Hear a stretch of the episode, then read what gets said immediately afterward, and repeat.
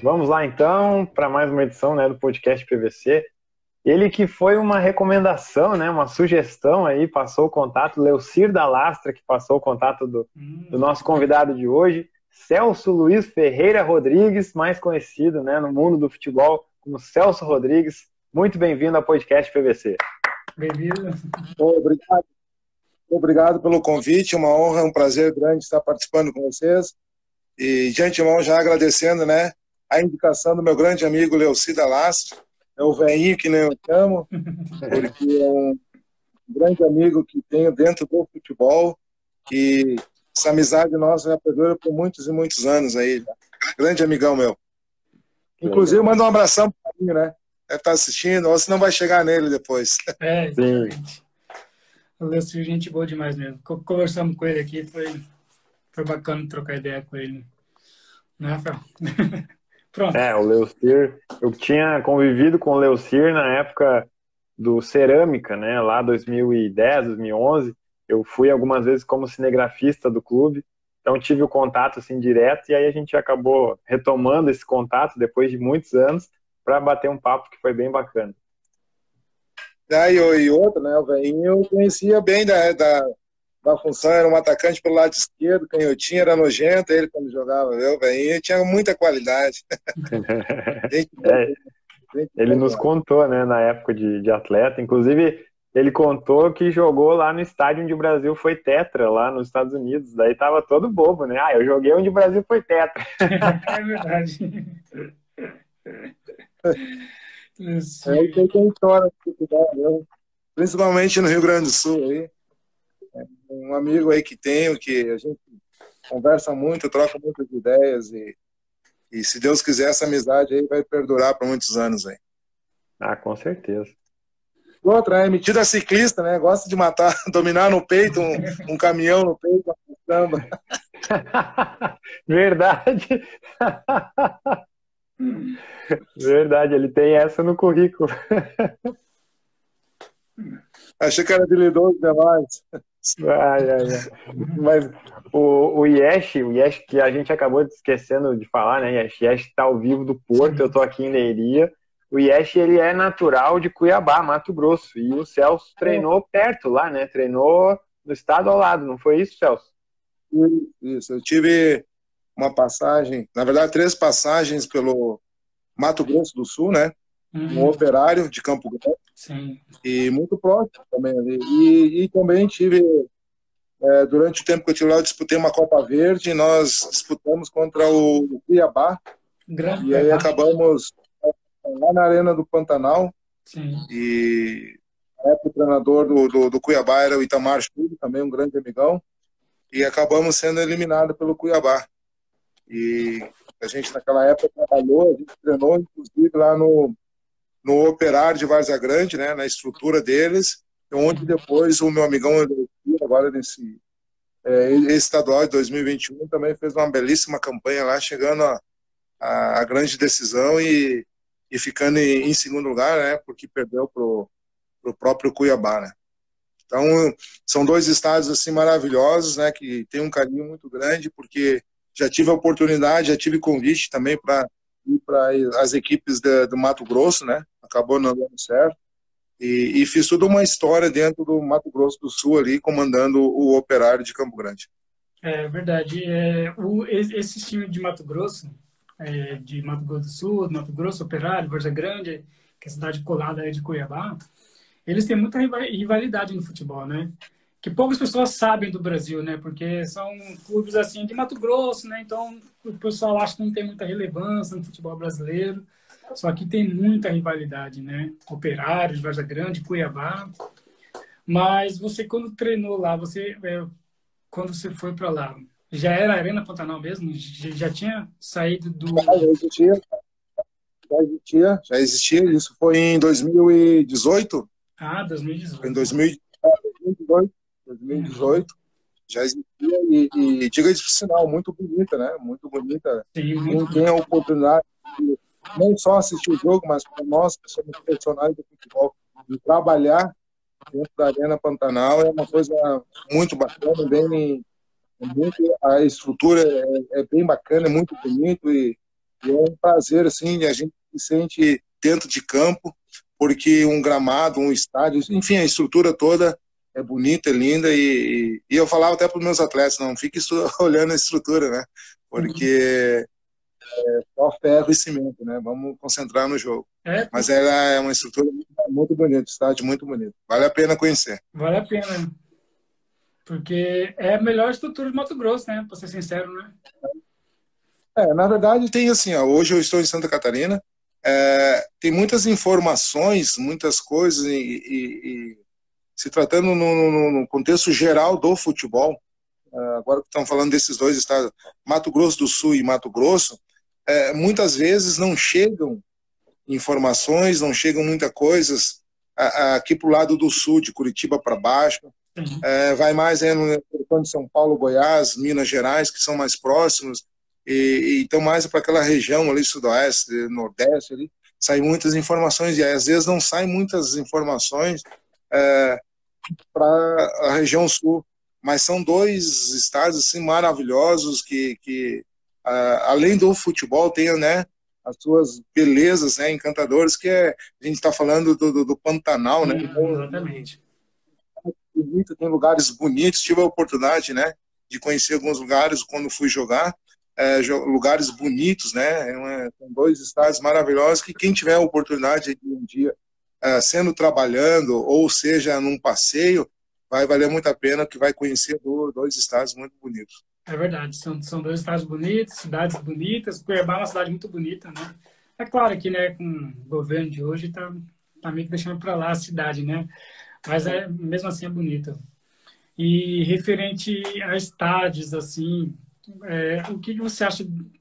Foi o lugar assim, mais quente que você foi no Brasil? Foi Cuiabá? Com certeza, né? Olha, olha, com certeza foi dois estados assim, e eu acrescentaria ainda Goiás.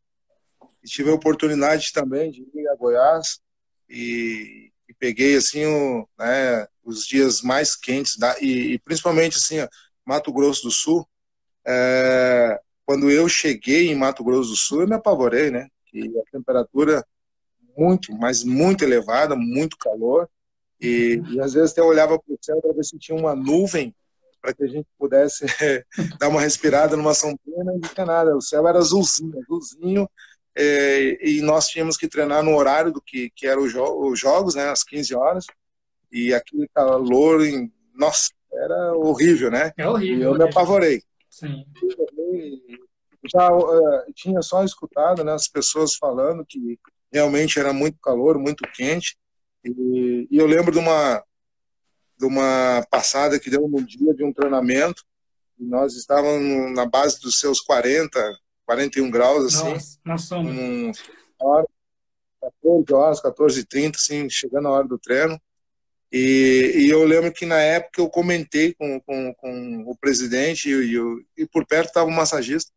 E não me lembro quem mais estava. Comentei que estava sentindo mal por causa do calor. Estava muito, mas muito quente. E aí eles falaram: Ó, hoje aqui até que não está tão quente, né? Pior mesmo vai ter. Urumbá hoje deve estar tá passando a sensação, está chegando aos 50. Eu falei: Isso aqui está assim, me livre. E aí eles falaram: Não, em Curumbá Uhum. Realmente é muito, muito abafado, muito quente. E, e hoje aqui está até fresquinho, dá para dizer assim, né?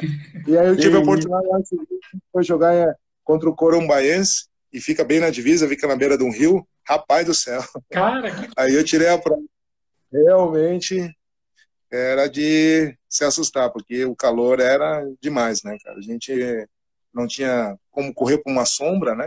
Uhum. E tinha que matar todo o calor no peito. Foi, foi difícil, cara. Foi difícil a, a ter uma adaptação, principalmente no, nos primeiros dias, nos primeiros a semana, no primeiro mês, foi difícil. Depois é, a gente vai acostumando, o, o, próprio organismo vai se adaptando, né? Uhum. E, e aí já foi ficando mais na pele, sim, realmente o, o calor lá. É, eu acho que é mais difícil se acostumar com calor do que com frio. Porque eu morei 10 anos, é. 10 anos não, 12 anos em Cuiabá e eu não me acostumei com calor tá ligado? Só pra você ter noção. Não me acostumei, é muito... É, quando, quando tá o frio, né, principalmente os primeiros frios, a gente sente, né? Sim. Nós estamos né, aqui é uma região assim, né, muito úmida, muito frio, independente de qual a cidade, mas é fria. Então, os primeiros a gente custa a, a acostumar, depois é só alegria, só vai, né? É, só vai. Corumbá é uma cidade que eu, que eu gostaria muito de visitar, porque tem amigos de lá, tem amigos meus mesmo de que, que vieram de Corumbá, que de Noel, por exemplo, é um deles. E eu nunca tive a oportunidade de ir para lá, sabe? Mas eu sempre quis ir para Corumbá. Todo, todo mundo fala de Corumbá, é. não é verdade? Eu, eu também, né? Por, por ser aqui da região sul, né? E, principalmente ser gaúcho, né? Do Rio Grande do Sul, é, ouvia muito conversar assim de Mato Grosso do Sul, Mato Grosso, Cuiabá, Campo Grande, as cidades, as capitais, e, e também por, por, por, causa do futebol. E a gente, as cidades onde tem futebol, e ouvia muito falar de Corumbá, corumbaense. Uhum. E aí tive a oportunidade, uma cidade bacana, uma cidade bonita, a, a, a logística, o, o, a ida, a viagem até Corumbá, de, de, de, Campo Grande, por exemplo, ela se torna até um passeio, né? Um passeio uhum. turístico porque tem as belezas, né, no meio do caminho, é, até chegar em Corumbá, tu vai aproveitando, pega um pedaço do Pantanal, é uma região bonita e, e se torna uma viagem bem agradável, né, que a gente faz. É longe, cansativa, principalmente é, dentro do ano, um calor, no dia que tu pega quente pra caramba, mas é uma cidade bacana, um lugar bem, bem interessante. É, tive convite, tive a oportunidade de, de comandar, para comandar o Corumbaense logo depois, Uhum. Acabou não se concretizando, mas é um lugar bem bonito. Marcou bastante lá, principalmente pelo calor, né? Uhum. É bom que, por exemplo, referente ao calor lá de, de Mato Grosso, Mato Grosso do Sul, porque Mato Grosso do Sul, se for para pensar, é, é, quente pra caramba. Só que não é tão quente como Mato Grosso, né? Porque lá também tem os seus friozinhos lá no Mato Grosso do Sul, né? Porque em Cuiabá só tinha uma semana de frio no ano, tá ligado? Aí o povo, 25 graus já tava na já tava trancado em casa de blusa. Né? E você é acostumado de Rio Grande, do Rio Grande do Sul, né? Rio Grande do Sul não, de Santa Catarina, você, né? É, eu sou gaúcho, do Rio Grande do Sul. Eu sou natural de Cachoeira do Sul, né, no Rio Grande do Sul. E, e, hoje eu resido na minha residência, moro em Chapecó, Santa Catarina. Ah, outro lugar que eu quero é, conhecer. Uma cidade maravilhosa, cidade linda, bacana, e está numa evolução, num crescimento, né? Uhum. É, costumo dizer que um pouco fora, quando volta para Chapecó, a gente se assusta porque ela já evoluiu, já cresceu enquanto estava fora, né? Uhum. Uma cidade que dá um muito grande, uma cidade bonita, acolhedora. E, e, hoje eu resido, a minha residência, a minha família mora toda em, em Chapecó. E né, sou de coração, sou um cidadão chapecoense, né? Então eu adoro essa cidade e não trocaria por outra cidade hoje, né? Ah, sim, acredito.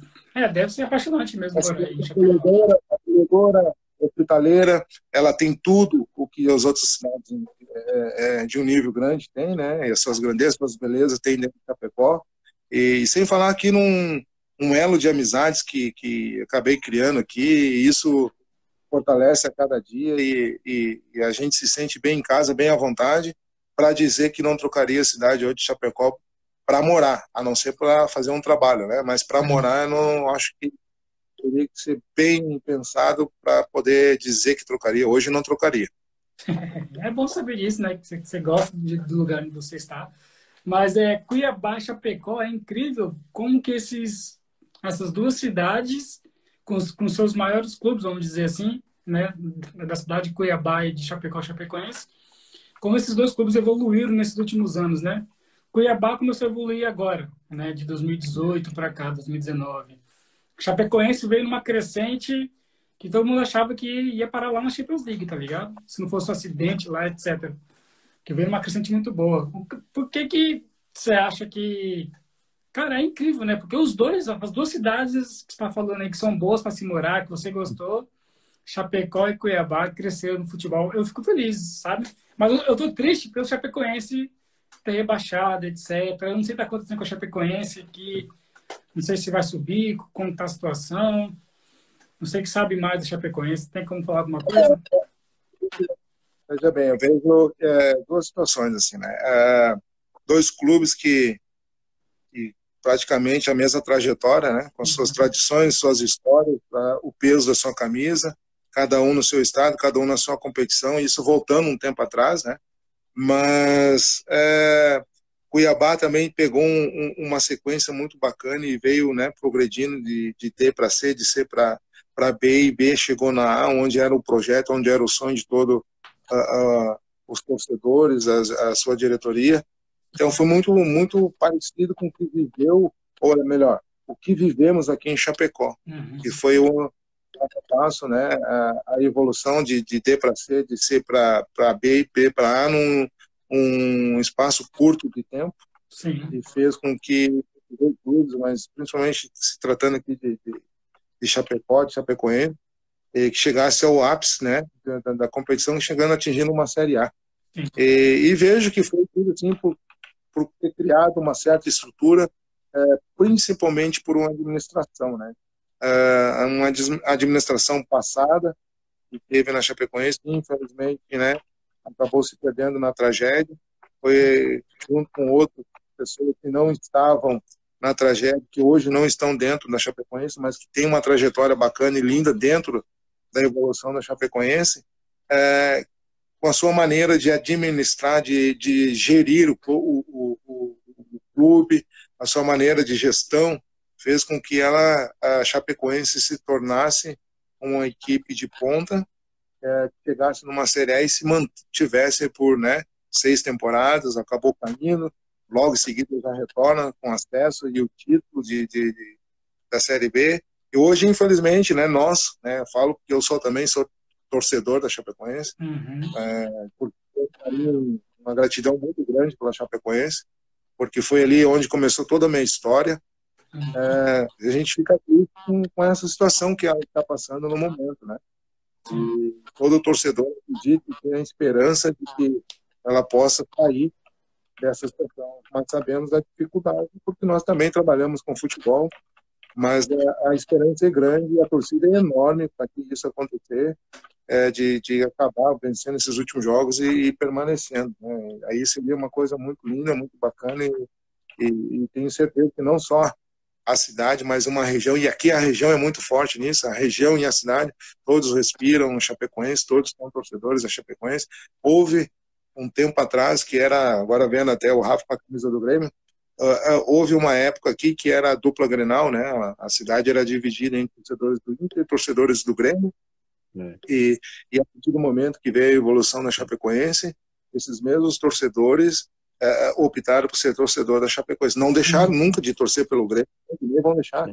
É, mas adotaram como primeiro clube a Chapecoense e depois o Inter e Grêmio, né? Uhum. E, e, acredito que até que ela está vivendo continua isso aí. Eles torcem para a Chape torcem para Inter e Grêmio, né? E, e, e, quando joga com a dupla Grenal, eles se dividem, né?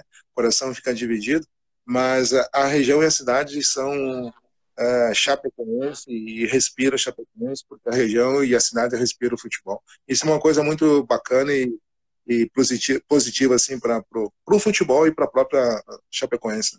Sim, cara, porque eu, eu não sei explicar muito bem como que isso aconteceu, mas a Chapecoense, ela virou um time que era querida do Brasil, entendeu? Todo mundo gostava do Chapecoense, tá ligado? Eu gostava de assistir os jogos do Chapecoense.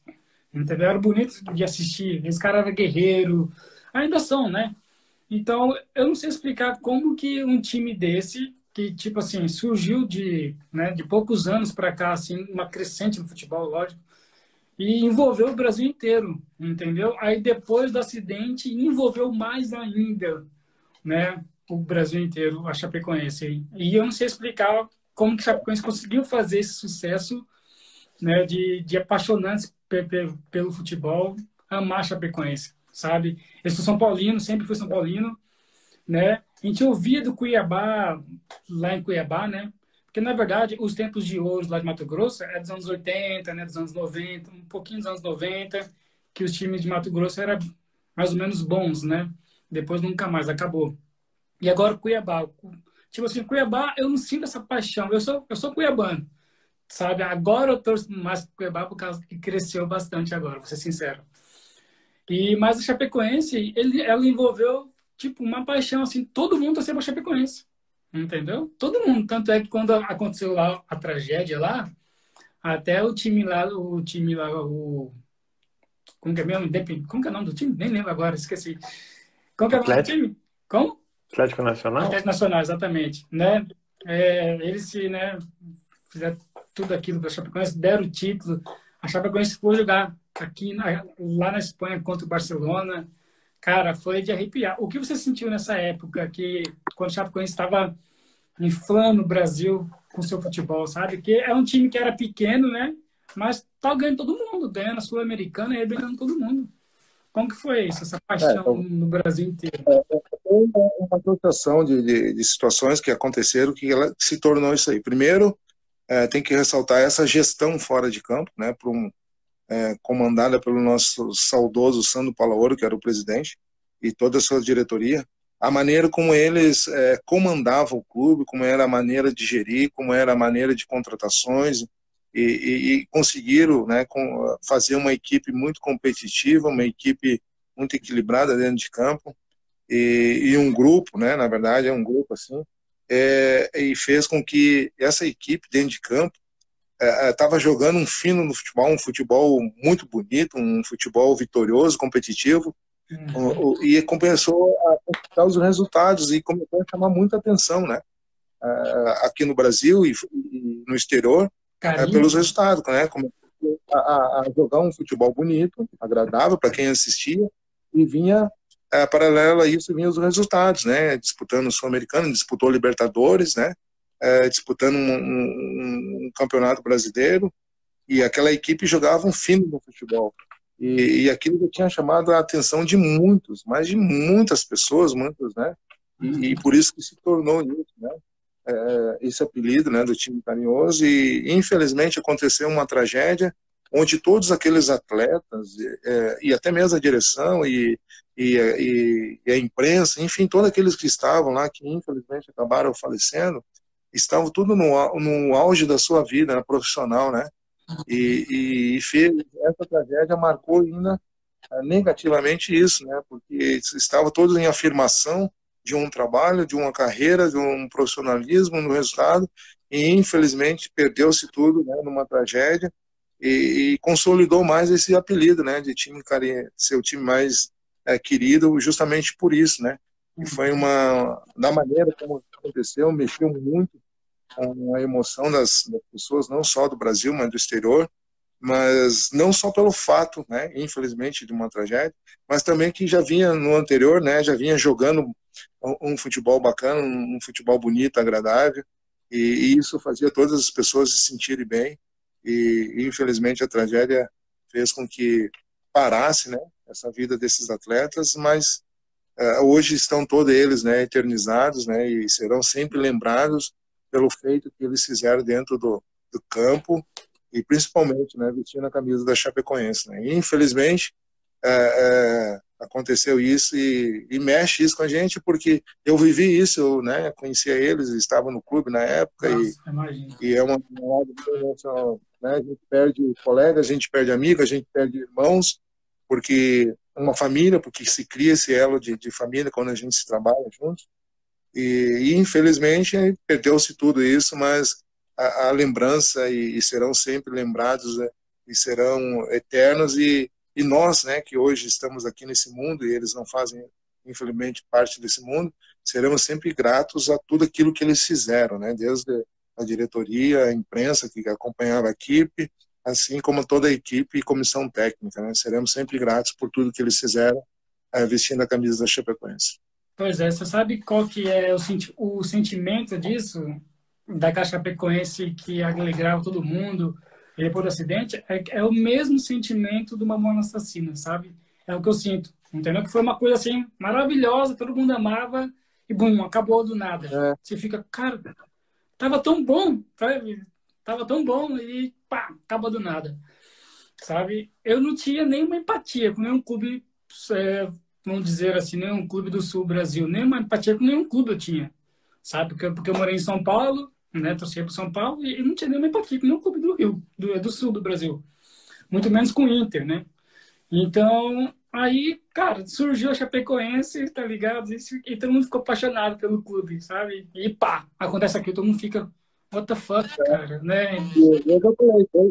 E todos estavam no auge, né? No seu melhor momento. Isso é uma coisa é, muito bacana. Muito bacana. Mas é bom que tem sentimento na gente, né? Que a gente, cara, a gente lembra o Chapecoense e, e em dois motivos, né? O motivo que, que eles brilharam e o acidente. Então fica aquele, aquele sentimento bacana com a Chapecoense, né?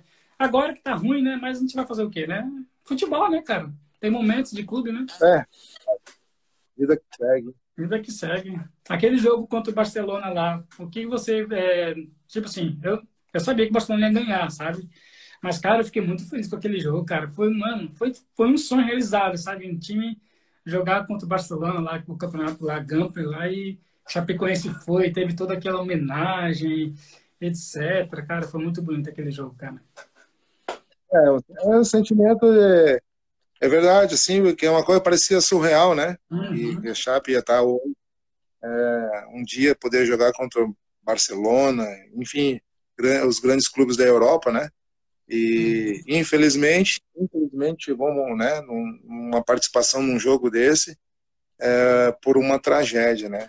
É. E, e, o sentimento de tristeza, porque esses atletas que nem eu tô falando que eles estavam no seu auge e na melhor fase dentro da sua carreira, é, que poderiam estar lá dentro jogando contra a Chape, eu acho que era o sonho também de todos eles ali, e poder enfrentar um, uma potência dessa da, da Europa, e infelizmente não foi possível, né? Então é uma, um sentimento de tristeza no geral assim, misturado com um pouquinho de alegria de poder ver o, o, o clube da cidade, né?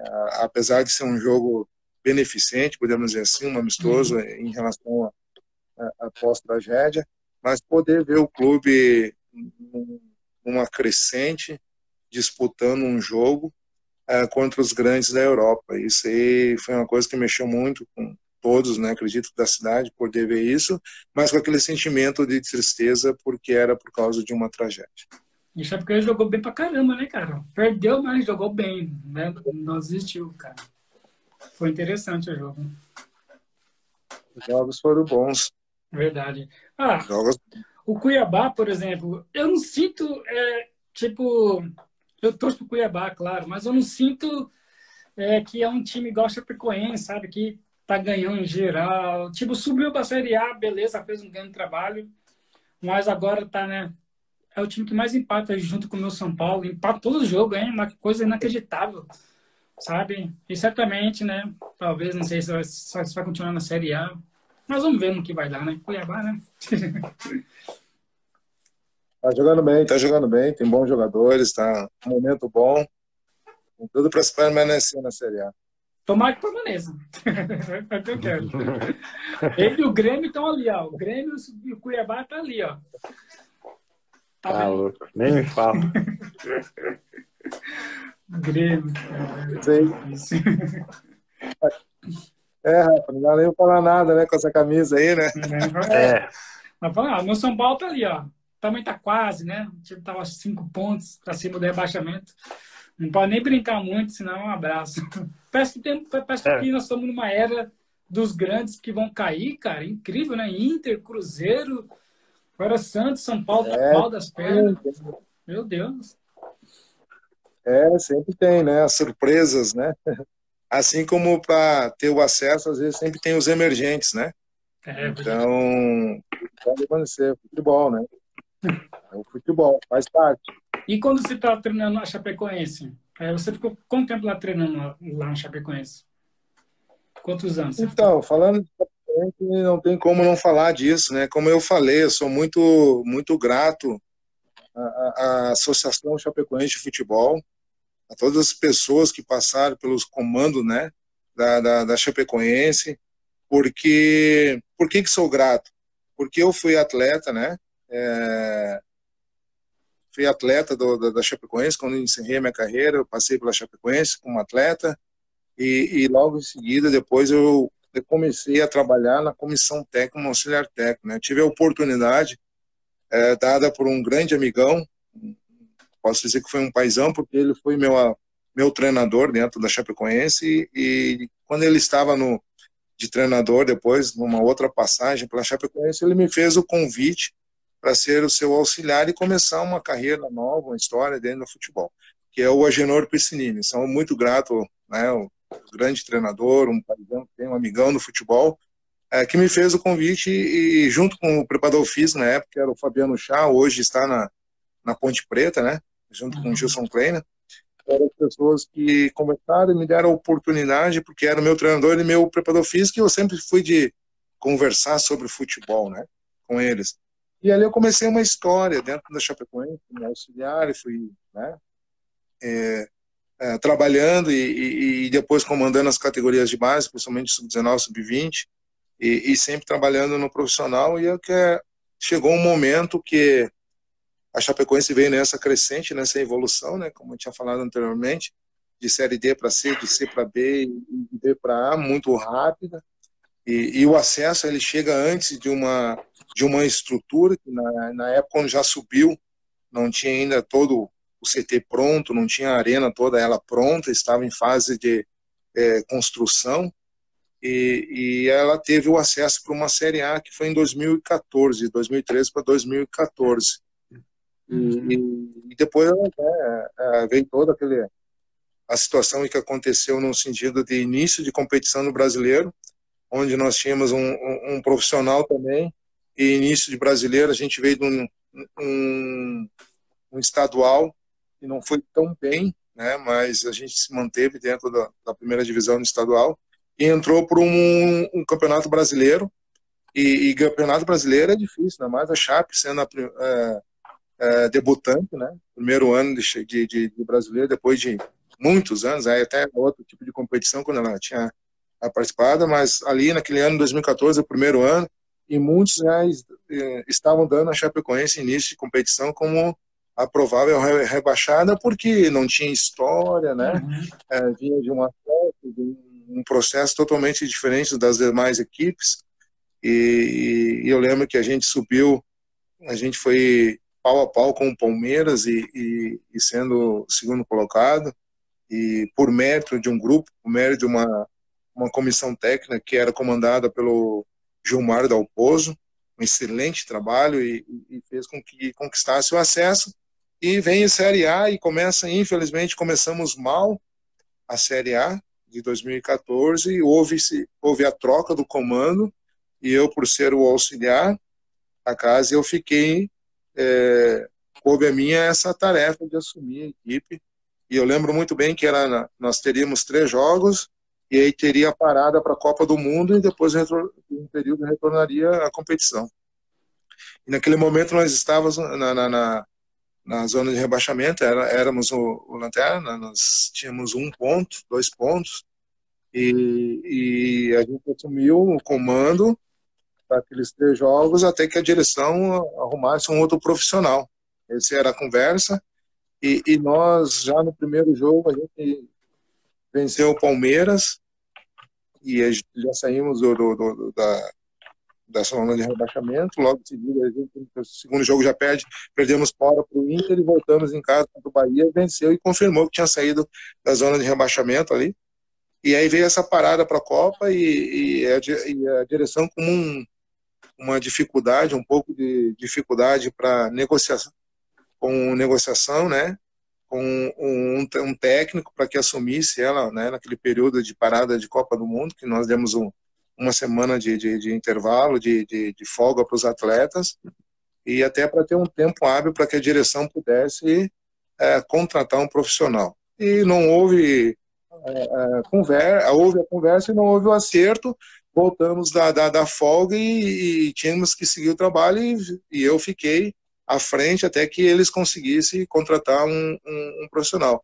E essa demora acabou acontecendo, não veio, toda o, aquela preparação pós-Copa para reinício, né, digamos assim, do, do brasileiro, onde fui é, colocado como interino e, e a, a, demora por, por achar um profissional ou acertar com um profissional é, devido à negação de todos que aqueles que foram conversados é, não aceitaram a proposta e eu fui dando o trabalho e fui tocando, né? Então a gente fica um bom tempo dentro do, da Chapecoense, comandando ali na Série A. Né? E, e, tu, como São, São Paulino, agora eu vou puxar um pouquinho para o meu lado, viu, Rafa? É, vai, vai. E tu aí, como São Paulino, deve saber quem foi a única equipe até hoje que venceu, né? A única equipe não. Uh, uma equipe que venceu o São Paulo dentro do Morumbi. Rapaz. E 2014. E graças a Deus, né, estava no comando e a gente venceu o São Paulo dentro do Morumbi. 45 mil pessoas.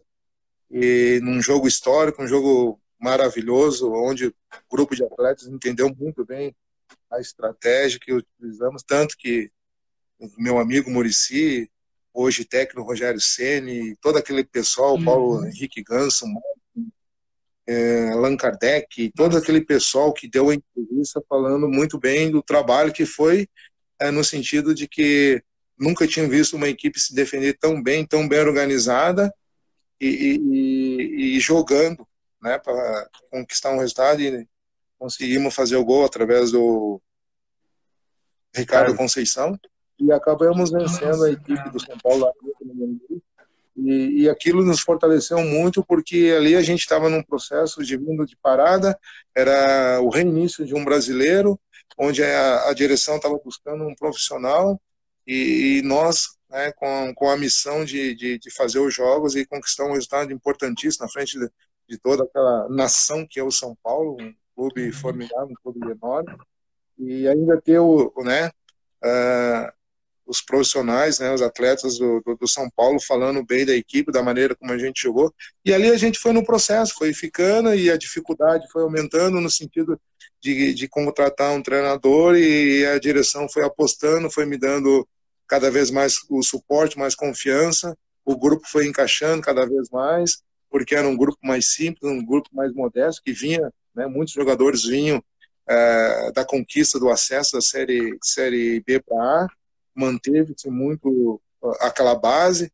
E, e, era um grupo bem bem simples, bem humilde, mas um grupo que se gostava muito. E nós tínhamos um naquela época o vestiário era muito bacana, era uma alegria, uma parceria, uma amizade muito bacana. E, e a gente acabou levando tudo isso para dentro de campo, os resultados é, acabaram acontecendo. Então eu fiquei nessa trajetória aí dentro do, do, do no comando técnico da Chape, é, no meio do caminho houve também uma troca onde eu não me recordo muito bem agora, mas foi um jogo fora de casa que acabei perdendo e a direção achou por melhor trocar, daí trouxe um outro profissional. Esse profissional deu uma sequência, mas também aí houve a troca novamente, tiraram esse profissional e colocaram eu novamente. E, e, e ali nós estávamos brigando realmente contra o rebaixamento, né? Então peguei dois novamente a equipe, né, assumo aquela missão de tirar da zona do rebaixamento e aí de cara a gente vai para o Rio de Janeiro enfrentar o Fluminense que estava brigando por Libertadores no momento.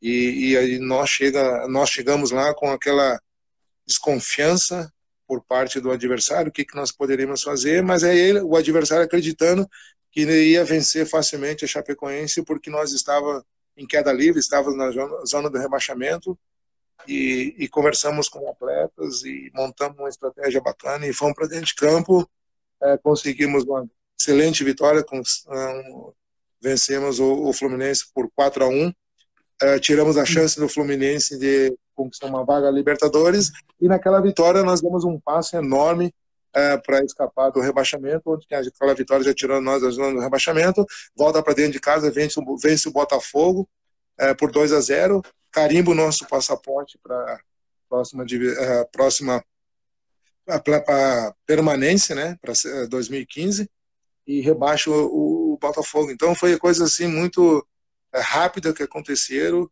e ali a gente firmou realmente o nosso trabalho e, e aí depois veio a sequência, um jogo com o Cruzeiro também, a gente fora para o Goiás, mas já estava é, sacramentado a permanência para o Brasileiro 2015 na Série A, então era o objetivo, é, de uma diretoria, torcida, e graças a Deus fiz parte disso, e sou feliz por isso, e onde eu sempre falei, é, sou muito grato à Chapecoense por tudo que, que, que envolve a, a, relação Celso e Chapecoense, onde eu tive os meus primeiros passos como técnico, aliás, primeiro comecei como auxiliar e depois como técnico, né, desde a categoria de base, tendo a oportunidade de, de comandar a equipe num Brasileirão, principalmente no ano mais difícil, veja assim, que seria o primeiro ano, um, ela debutando, né? Muitos jogadores também jogando a primeira vez um brasileiro e, e a gente conquistando o objetivo, a permanência para a Série A de 2015. é, num Maracanã lotado, vencendo o Fluminense por 4 a 1 Então, é coisa é, parece surreal, mas é uma, foi uma, uma situação bem real e, e somos, né, hoje, até hoje, somos lembrados por isso. Então, sou muito grato a Chapecoense por tudo isso e a partir dali vem uma história, né? Segue uma história. Era para ter uma permanência no comando técnico, na direção na época optou por trazer um outro profissional e eu continuar no trabalho e a gente continuou dentro da Chapecoense até 2017, quando realmente é, é, houve o desligamento do Celso Rodrigues da, da, da Chapecoense e aí vem as escolhas, né? Uh, optei por, digamos assim, carreira solo, de hum. começar uma nova história, começar um, um novo projeto e, e, realmente como técnico, né? Então foi uma escolha, uma escolha muito bem pensada e, e, e, graças a Deus essa escolha me rendeu muitas coisas boas e, e, já de cara, né, em 2017 quando saí foi onde eu no início da nossa conversa dizendo, tive a oportunidade de conhecer Mato Grosso do Sul, que foi onde eu tive o convite para assumir o operário na primeira passada, no primeiro ano já, é, o operário de Campo Grande, né? Então uhum. já saí da Chape direto para Mato Grosso do Sul. Então essa contando um pouquinho a história dessa tra trajetória minha é, como atleta, ex-atleta, né? Auxiliar e depois é, sempre comandando, né? De forma interina a Chapecoense e quando chega no brasileiro tem a oportunidade também de forma interina a gente comandar e conquistar grandes resultados, resultados importantes e principalmente sendo primeiro ano, mantendo a chapa naquele primeiro ano, e a partir dali ela decolou, ela, evoluiu, ela, ela cresceu muito e ficou por seis, seis anos, né, hum. dentro de uma um brasileiro de, de Série A, e aí veio, né, grandes profissionais que, que passaram aqui, o, né, Gilson Kleina, Franco, Wagner Mancini, uhum. né, saudoso também, Júnior, Guto Ferreira, todos esses jogadores, esses treinadores passaram, e alguns, Vinícius Eutrópio, né? E antes deles, né, Gilmar Dalpozo, Mauro Ovelha, todo esse pessoal com quem eu trabalhei, a Genor, todos eles eu tive o, o, o aprendizado, né? Pego um pouquinho de cada um deles e aí já coloco a minha parte também e, e aí eu resolvi realmente fazer a minha escolha e seguir um outro caminho, né? Então fico é, feliz por tudo que aconteceu e, e, sou muito grato por tudo que a, que a Chape me proporcionou. Nossa, depois... Essa é um pouquinho da história. Essa é a história, sabe? Depois tem o pós-chap, né? Sim. Bacana, cara, é bacana. É bacana saber que, que você... Eu emocionado porque nesse meio tempo, nesse caminho todo aí, que nem te falei, a gente cria um vínculo, cria é, principalmente amizades e, e muitos amigos, né, infelizmente, né, se perderam, é, se perderam, não, a gente perdeu eles, né, numa tragédia. Então, isso mexe muito com o lado emocional nosso, mas também muito grato a eles pelos né, o dia a dia nosso, ensinamento, e tenho certeza de que onde estão, é, também estão sempre torcendo por, e feliz por minhas conquistas, né? Porque a gente tem uma amizade muito grande. Sim, sim. E, e a gente também fica feliz em saber que você é um, é um profissional que, né, que tem uma história bonita, que tem um, que tem um amor pela Chapecoense, né? Que é grato pela Chapecoense. Né? É bom saber disso, né? Que você teve uma história feliz com o Chapecoense. É claro que toda história tem um fim, né? Mas também pode voltar um dia, a gente não sabe, né? Como você é técnico, né? É, hoje, no Brasil, o técnico, né? Tá sempre girando, né? Não consegue ficar Aí, 10 é, Tá girando.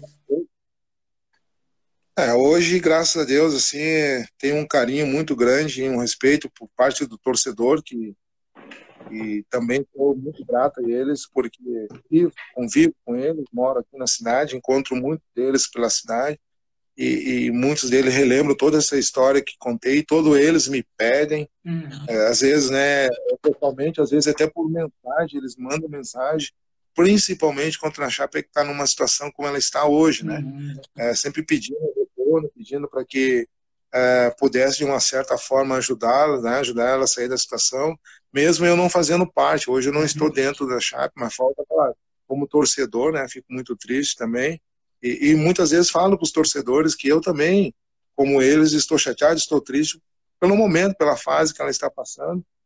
E, e, isso não tem, sou muito grato a esse carinho, esse respeito com o torcedor, trato eles também com respeito, porque a gente se encontra, a gente troca ideias, conversas, é, principalmente é, sobre a possibilidade de retornar a Chapecoense e, muitos deles pedem isso e não tem como não ser grato quando se parte de um torcedor pedindo isso. Né? Então, né, é, sou muito grato e, e vira e mexe, como se diz aqui, a gente está sempre sendo lembrado para ter uma oportunidade novamente na Chapecoense. Não sei, pode ser amanhã, pode ser daqui a uns anos, talvez, mas fica sempre aquele sentimento, aquele desejo, aquela vontade de um dia poder é, retornar e mais uma vez contribuir, colaborar e dar algo a eles que em troca de tudo aquilo que ela me deu, no caso a Chapecoense, né? Tudo aquilo, uhum. fazer essa troca de, de, de ter hoje ser reconhecido e, e, poder ajudar ela de uma maneira ou de outra, fazer essa troca.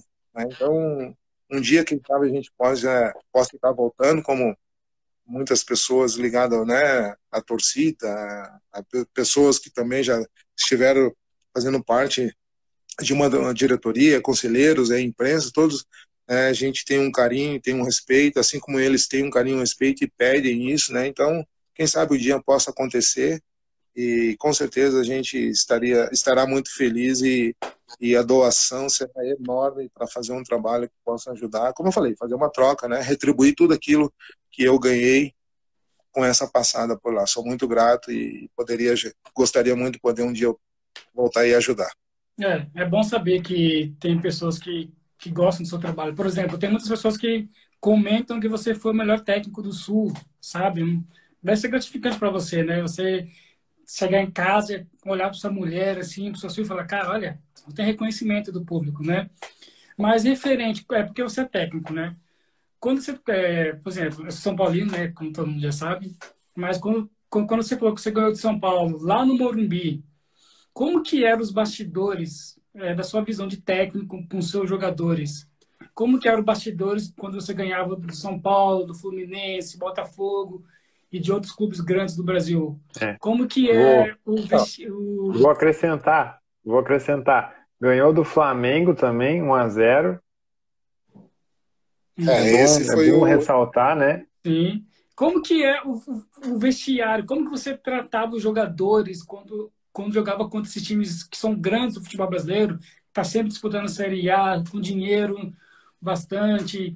Como que é o vestiário, você como técnico, para colocar a, a, concentração nos jogadores que você fala, pô, jogadores aqui têm limitações como qualquer outro, certo? Mas estamos no, no Morumbi, no Maracanã, como que é esse mundo do técnico, como você técnico da Chapecoense, é, você é, tratar é uma situação que é, é complicada, porque pô, nós estamos jogando o, o, campeonato mais difícil do mundo, brasileiro. Uhum. Nós estamos jogando contra a camisa e contra uma estrutura e um aporte financeiro. E nós só temos o quê? É a nossa humildade, nosso respeito Sim. e nosso pé no chão.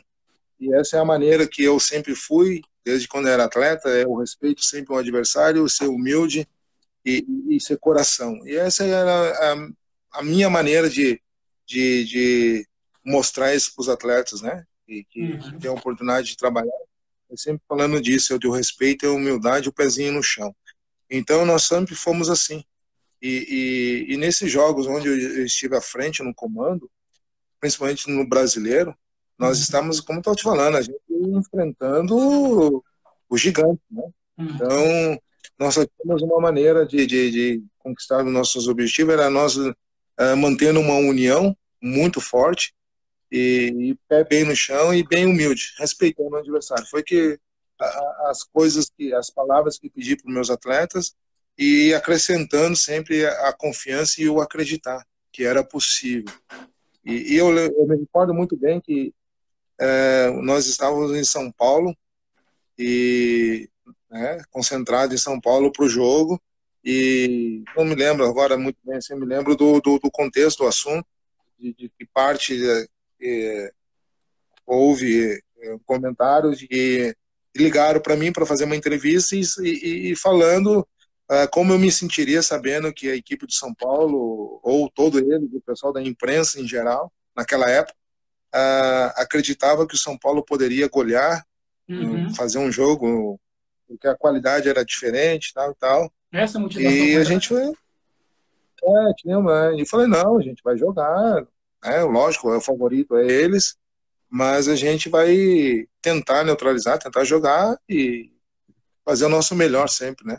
Uhum. E eu lembro onde eu, eu, lembro muito bem que no dia que a gente é, bateu um papo no hotel lá numa palestra antes da, da gente ir pro, pro, pro estádio, nós batemos um pouco nesse sentido, assim, de que muitos ninguém estava acreditando, né? Uhum. E todo ele já estava o, o, o jogo encerrado, nós tínhamos perdido de cinco, de seis, enfim, era uma olhada, uhum. mas que nós temos que acreditar e confiar no nosso potencial. E, e eu lembro que quando eu encerrei a minha conversa com o atleta, eu falei: hoje o pessoal, todos que estão falando que a gente está derrotado, hoje esse pessoal vai conhecer vocês realmente. Uhum. E foi e realmente aconteceu. É, como um grande amigão meu que infelizmente faleceu, ele falou para mim que naquele momento eu tinha profetizado isso, que a partir daquilo ali, uh, eles iam reconhecer e conhecer o poder dos jogadores da Chapecoense. E a gente foi e fez um jogo brilhante, formidável. Uh, uh, a equipe soube suportar uma pressão, a equipe soube jogar sem bola e soube jogar com bola. Uhum. E isso foi um, um, um fato determinante, assim, porque em nenhum momento nós desrespeitamos a equipe do São Paulo, mas acreditamos muito que era possível. A cada jogada, a cada dividida, a cada disputa, a cada vez que nós ficássemos com a bola, a cada vez que nós não estávamos com a bola, a gente acreditava muito que era possível. Então, os jogadores daquela época, né, daquele grupo, foram formidáveis e fizeram um excelente jogo e conquistamos uma vitória importantíssima e, e realmente todo mundo, né, a, a, o adversário, o torcedor, principalmente a imprensa de São Paulo que cobriu o jogo na época, realmente deram, é, tiveram reconhecimento, conheceram os jogadores, né? E aquilo que eles haviam falado de, de na época de uma certa goleada caiu por terra porque entramos quietinho, pianinho, fazendo nosso trabalho e, e, é uma forma de eu trabalhar, minhas equipes são assim, quem me conhece sabe assim, é pezinho no chão, humilde, e, e, só trabalhar. E graças a Deus a gente conseguiu o resultado e, e toda jogo nosso ali, que era tratado de jogo ajuda, era assim, era respeito, humildade, fazer sempre o nosso melhor e, e essa marca foi uma marca registrada e graças a Deus deu tudo certo. Tá, mas... é, é complicado, assim, é, o, o, o pós-jogo, o pré-jogo, a cabeça do atleta, hoje tu vai jogar com São Paulo, vai jogar com Atlético Mineiro, vai jogar com Cruzeiro, vai jogar Flamengo, vai jogar Fluminense, ela mexe um pouco, ela mexe um pouco, é, e nós, né, como comandantes, nós como comissão técnica, nós temos que fazer com que o atleta mantenha o foco, que concentre no, no trabalho e, e, mantenha principalmente o pé no, no, no, chão, não se deslumbrar com, com tudo isso que, que, que está por acontecer, né? Uhum. E, claro, depois conquista-se um resultado importante, naquele momento pós-jogo, logo em seguida, de um resultado importante, como a gente está falando em São Paulo, é, é, existe uma, uma alegria, existe uma euforia muito grande conquistar um resultado enorme uhum. diante de 45 pessoas, ou um pouquinho mais, não me recordo, mas era uma coisa assim, o Morumbi estava completo, e, uhum. e e a euforia não tem como, né? É normal, é deixar o jogador extravasar, é, comemorar, vibrar bastante com, com um feito, com um grande resultado, e logo depois já baixar, já botar o pezinho no chão, sabendo que tem muito mais coisas pela frente, mas naquele momento aí de, de, de euforia, deixar é, extravasar, mas depois a gente já né, começa a, uhum. a conversar novamente, o pé no chão e já pensar no, no, no próximo, e, e, aí são dois os lados diferentes do pré e pós-jogo, né? Que uhum. são importantes assim, manter sempre o, o, foco, não perder o foco. Certo, mas é tipo assim, Celso, olha, é, como torcedor, é assim, que a gente quer saber como que é, tipo assim, por exemplo, você vai para um jogo desse, vocês estão sempre respeitando os times grandes, mas os times grandes com a imprensa não respeitam você, né? Eles falam que vocês vão perder, que vocês vão ser goleados, que não sei o quê, que vocês vão descer para a Série B. Fica toda aquela pressão negativa para cima de vocês. Você, como treinador, com quem que você falava lá? Porque deve ser difícil você né, controlar todos os 23 jogadores ou os 16 que vão para a partida. Com quem que você falava assim, olha, ajuda aí, porque, olha, para não desmotivar alguém? Como que era isso dentro, dentro do vestiário? Não, é, o que que acontece? É, lógico, né? existe de repente, né, um, vamos dizer assim, né, é, que não é o caso, um desrespeito por parte do, do adversário. Existe também um adversário que está confiante, assim como nós estaríamos sempre confiantes de fazer o nosso melhor e, e conquistar os resultados, independente de ser contra um, um gigante ou uma equipe mais simples, mas a confiança ela existe. Então, é, da mesma maneira que o adversário ele, ele está confiante, é, nós estamos confiantes também, sabendo também a proporção que é e o tamanho da dificuldade que vai ser, mas nós como comandante, nós como comissão, nós temos que passar essa confiança para o atleta e fazer ele acreditar que é possível. Tem aquele atleta né? especial que você e, sabe né? com ele, ele vai passar. E, e, o que que acontece, né? Né?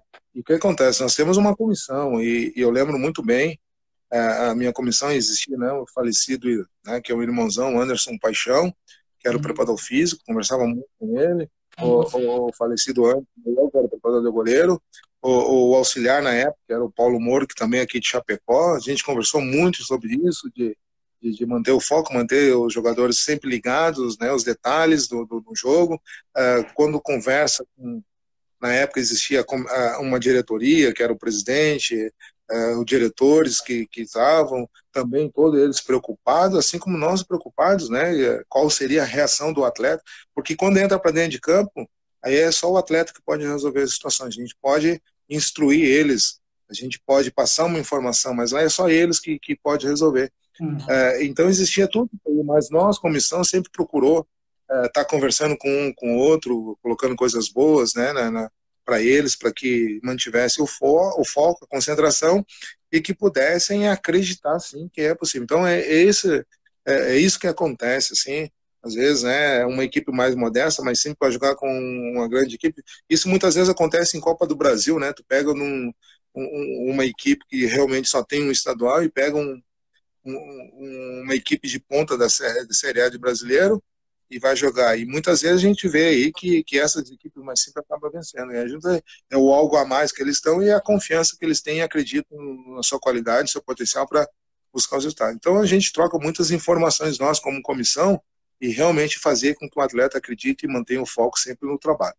Deve ser difícil, né? Você tem que manter esse foco durante o ano inteiro, né? É é difícil assim no sentido, é, falo por mim, eu como técnico, é, quem olha daí para cá, no caso o grupo de atletas, eles enxergam um, né? Uhum. Enxergam um preparador físico, um auxiliar, aquela situação ali. E quando a gente, eu como técnico, olha para lá, eu enxergo um grupo de 35, um pouco mais, um pouco menos, mas um número grande.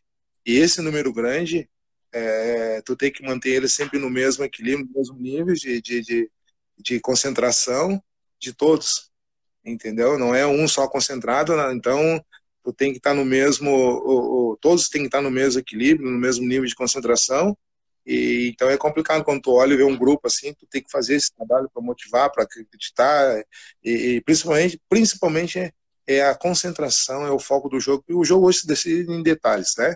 Uhum. E, e, quando eles enxergam a comissão, realmente é um número menor que o grupo, né? Então é, é um pouquinho complicado, mas com uma boa conversa aí a gente consegue tirar de letra isso. Olha, você teve, tipo assim, uma, uma história de ter treinado Chapecoense, né? Então isso vai ficar para sempre no seu currículo. Ó, aquele cara treinou Chapecoense, ganhou times grandes, etc. E um jogo assim da Chapecoense contra um time grande, tem aquele jogador especial que você, você chama aí de canto e fala, olha, você que vai ajudar o time, você, se não for você, o time não, não consegue. É, tipo assim, um Cristiano Ronaldo da vida, sabe? Ou um Messi da vida, ou um Neymar da seleção brasileira. Tem jogadores especiais que você tem que contar com ele. Tipo, cara, se você não estiver bem, o time não vai conseguir jogar bem. Tem, tem, tem jogadores especiais em, em todas as equipes, assim? Como que é o treinador com ele? O que que acontece para nós, né? Nós temos um grupo, como eu estava falando, nós temos que ter um grupo é, e o grupo, é, é claro, ele é dividido. Aqueles que vão para o jogo, que iniciam, aqueles que ficam um, de suplentes, que vão entrar no jogo ou não, e até aqueles que não está relacionado. Então, a, a, nossa preocupação é o geral, é principalmente com aqueles que não estão sendo utilizados como titulares, por exemplo, hum. para manter o, nível de, de, de trabalho, o, o, nível de concentração, enfim, todos eles num, num, numa concentração total.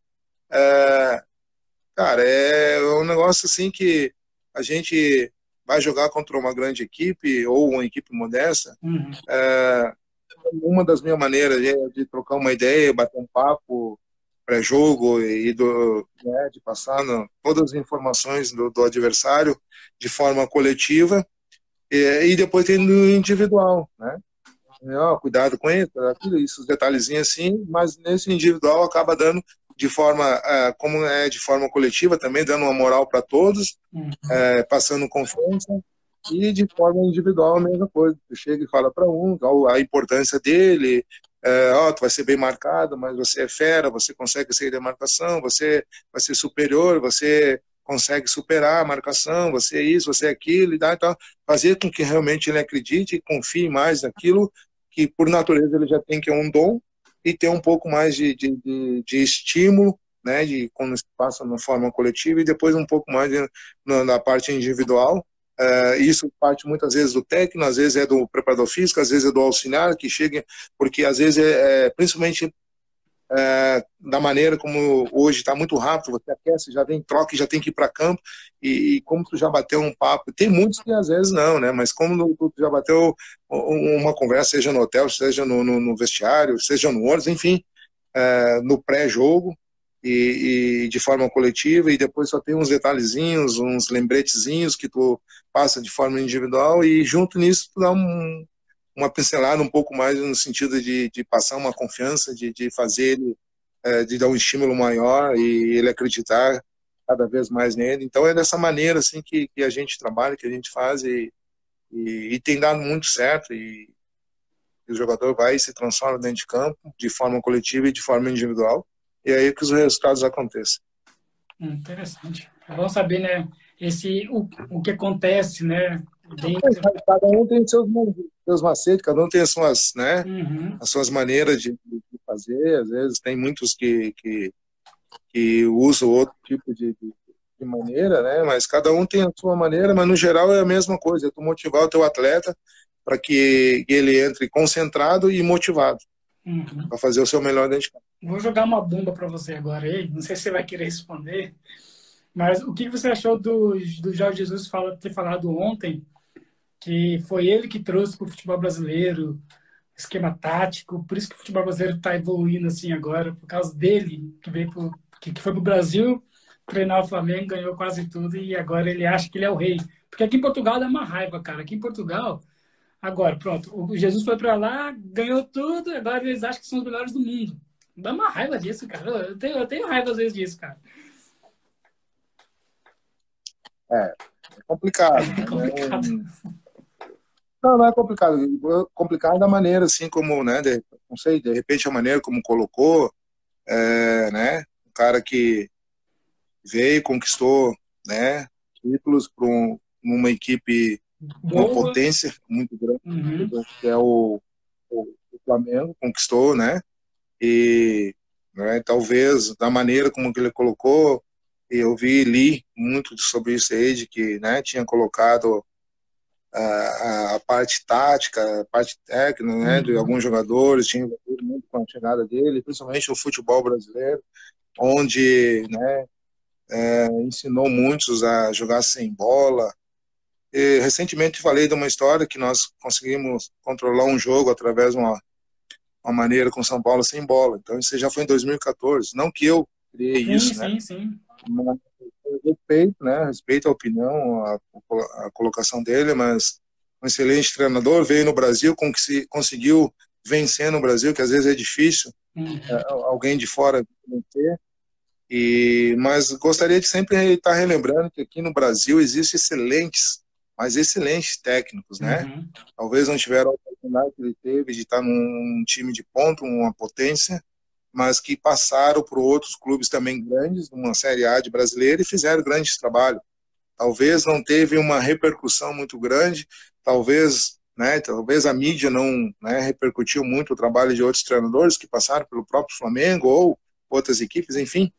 Mas, né, é, é é um técnico que ganha muito no, no, no futebol português, conquistou muitas coisas, né, e, e, veio o Brasil com a dificuldade que é que trabalhar no Brasil e se manter, principalmente, né, uhum. para que pudesse fazer um trabalho positivo e, e conquistasse algumas coisas. Então, a, a, a maneira, acho como colocou muitas coisas, talvez ele realmente tenha colocado é, muitas né? coisas futebol, né? Mas a escola brasileira é diferente da escola portuguesa, né? Nós somos aí pentacampeões, né, cara? É, então, eu acredito que olhar é para o produto interno aqui nosso, onde tem excelentes treinadores aí, que talvez não tenham a oportunidade que ele teve, mas é, com as mesmas ideias, só não conseguiu aplicar porque não teve a oportunidade, né, cara? É, exatamente.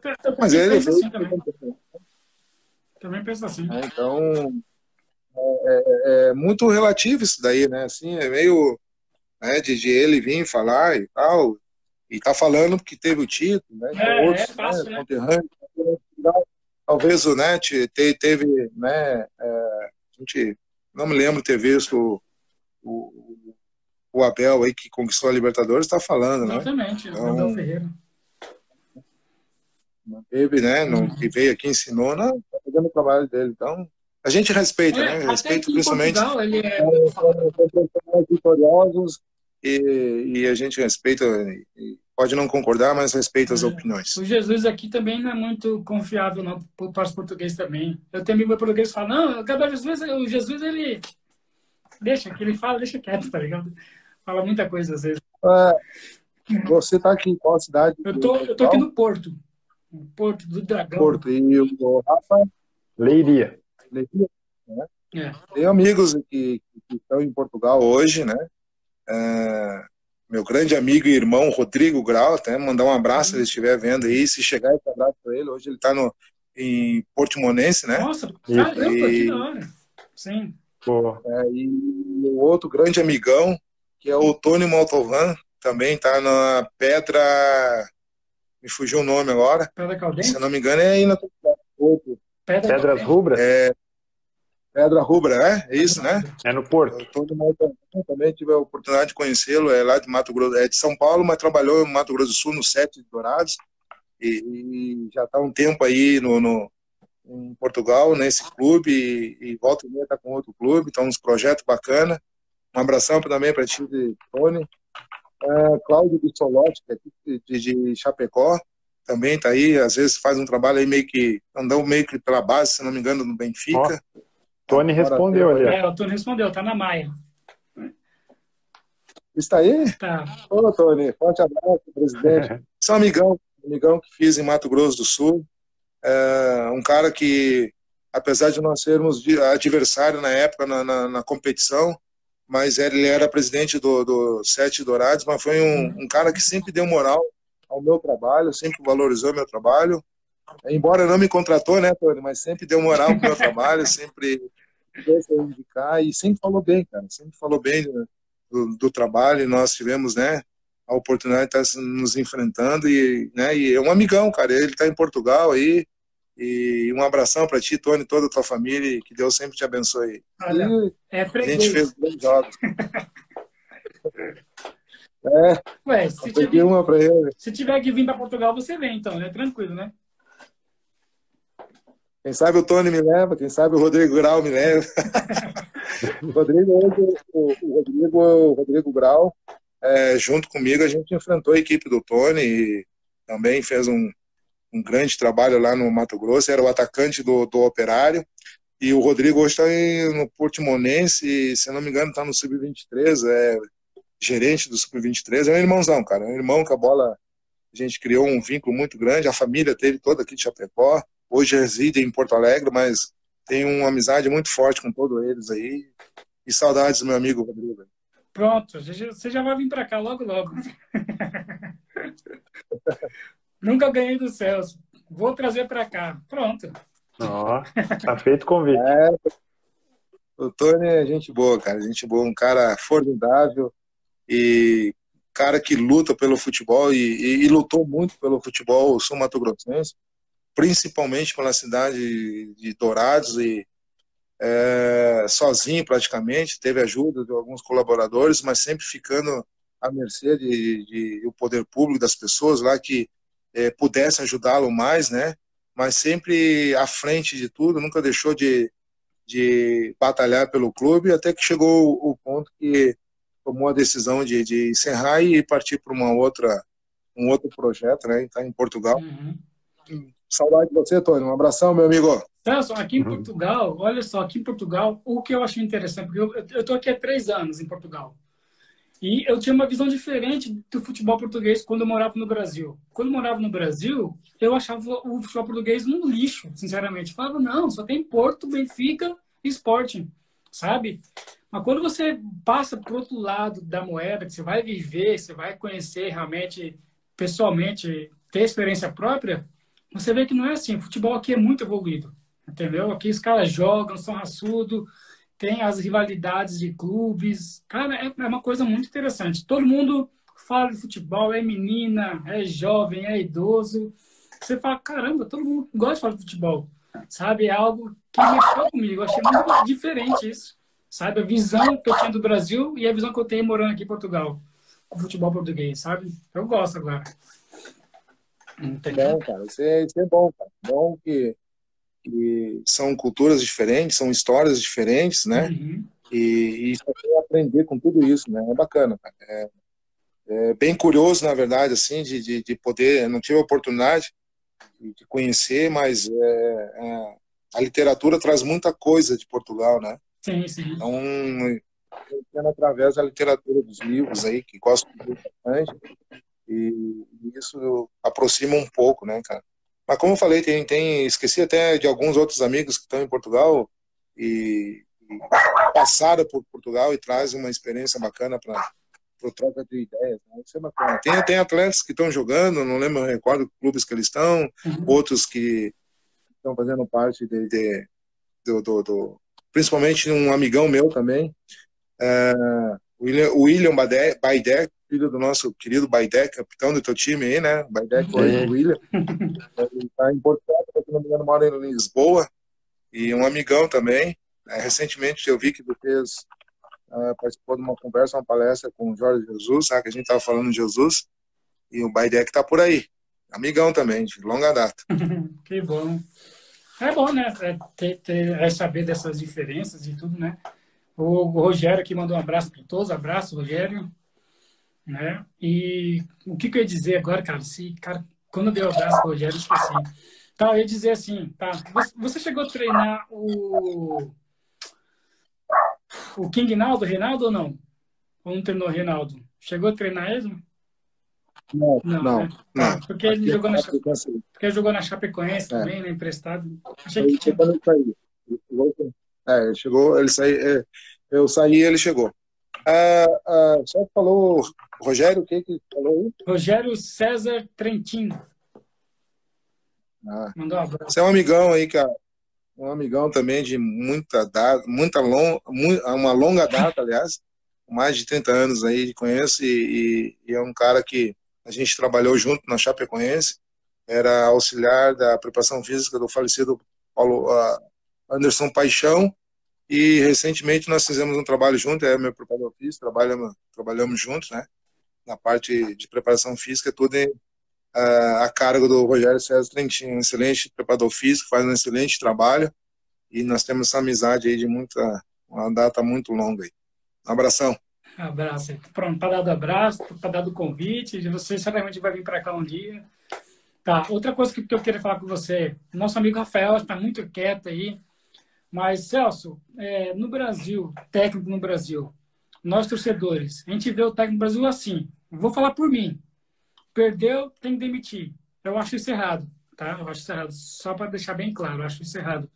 Como que fica você treinando no Brasil, pensando, cara, se eu perder três, quatro jogos, eu vou ser, eu vou ser demitido. Você acha isso, tipo assim, já normal para os técnicos? Tipo, não, eu vou perder, vou ser demitido mesmo, então tchau. Ou vocês acham que um dia ainda vai é. mudar essa cultura no Brasil dos técnicos brasileiros? O que, que você acha sobre isso? Isso aí se tornou uma, tornou uma cultura no Brasil, né? Isso, é, essa situação, né? Então, claro que a esperança sempre de que isso aí mudasse e eu, talvez não vá mudar, né? É. Porque no Brasil o que acontece? É, o pessoal vê mais é o resultado imediato, o resultado final e, e, e dá um pouco de importância, ou não dá importância, sim, dá para dizer, em relação ao trabalho, né? Porque é o trabalho que vai fazer com que aconteça o resultado. E às vezes as pessoas que comandam, e as pessoas, no caso que eu digo, é, fazem parte de uma diretoria, e e ver o resultado primeiro do que o trabalho, né? Então, é, o que está acontecendo cada vez está diminuindo mais. Antes tu tinha um certo tempo, hoje tu tem três jogos, assim, de três a quatro jogos, é, não leva muita coisa em, em, conta se você de quatro jogos ou de três jogos você fez dois jogos fora de casa com dois, duas equipes que eram ou não taxadas como as equipes grandes e aí acaba você jogando fora de casa acaba perdendo e aí eu vem em casa empata em três jogos aí o pessoal já acha por direito né de, de trocar porque tu não conquistou o resultado. Então é, é maneiras de, de analisar maneiras de ver ponto de vista de uma diretoria mas é, é uma, é, isso tudo é, é direcionado para o resultado final. Se você não venceu o jogo, você está fora. Isso não uhum. quer dizer se você é bom ou se é ruim. Se você tem um trabalho bom ou trabalho ruim, porque muitas vezes não é analisada a maneira que trabalha, é analisado somente o resultado. E para muitos importa é o resultado. A bola na rede, no caso. Bola na rede. É, venceu, beleza, tá aí e tal. É o melhor. Venceu duas, venceu três, é o melhor. E às vezes não é assim, né?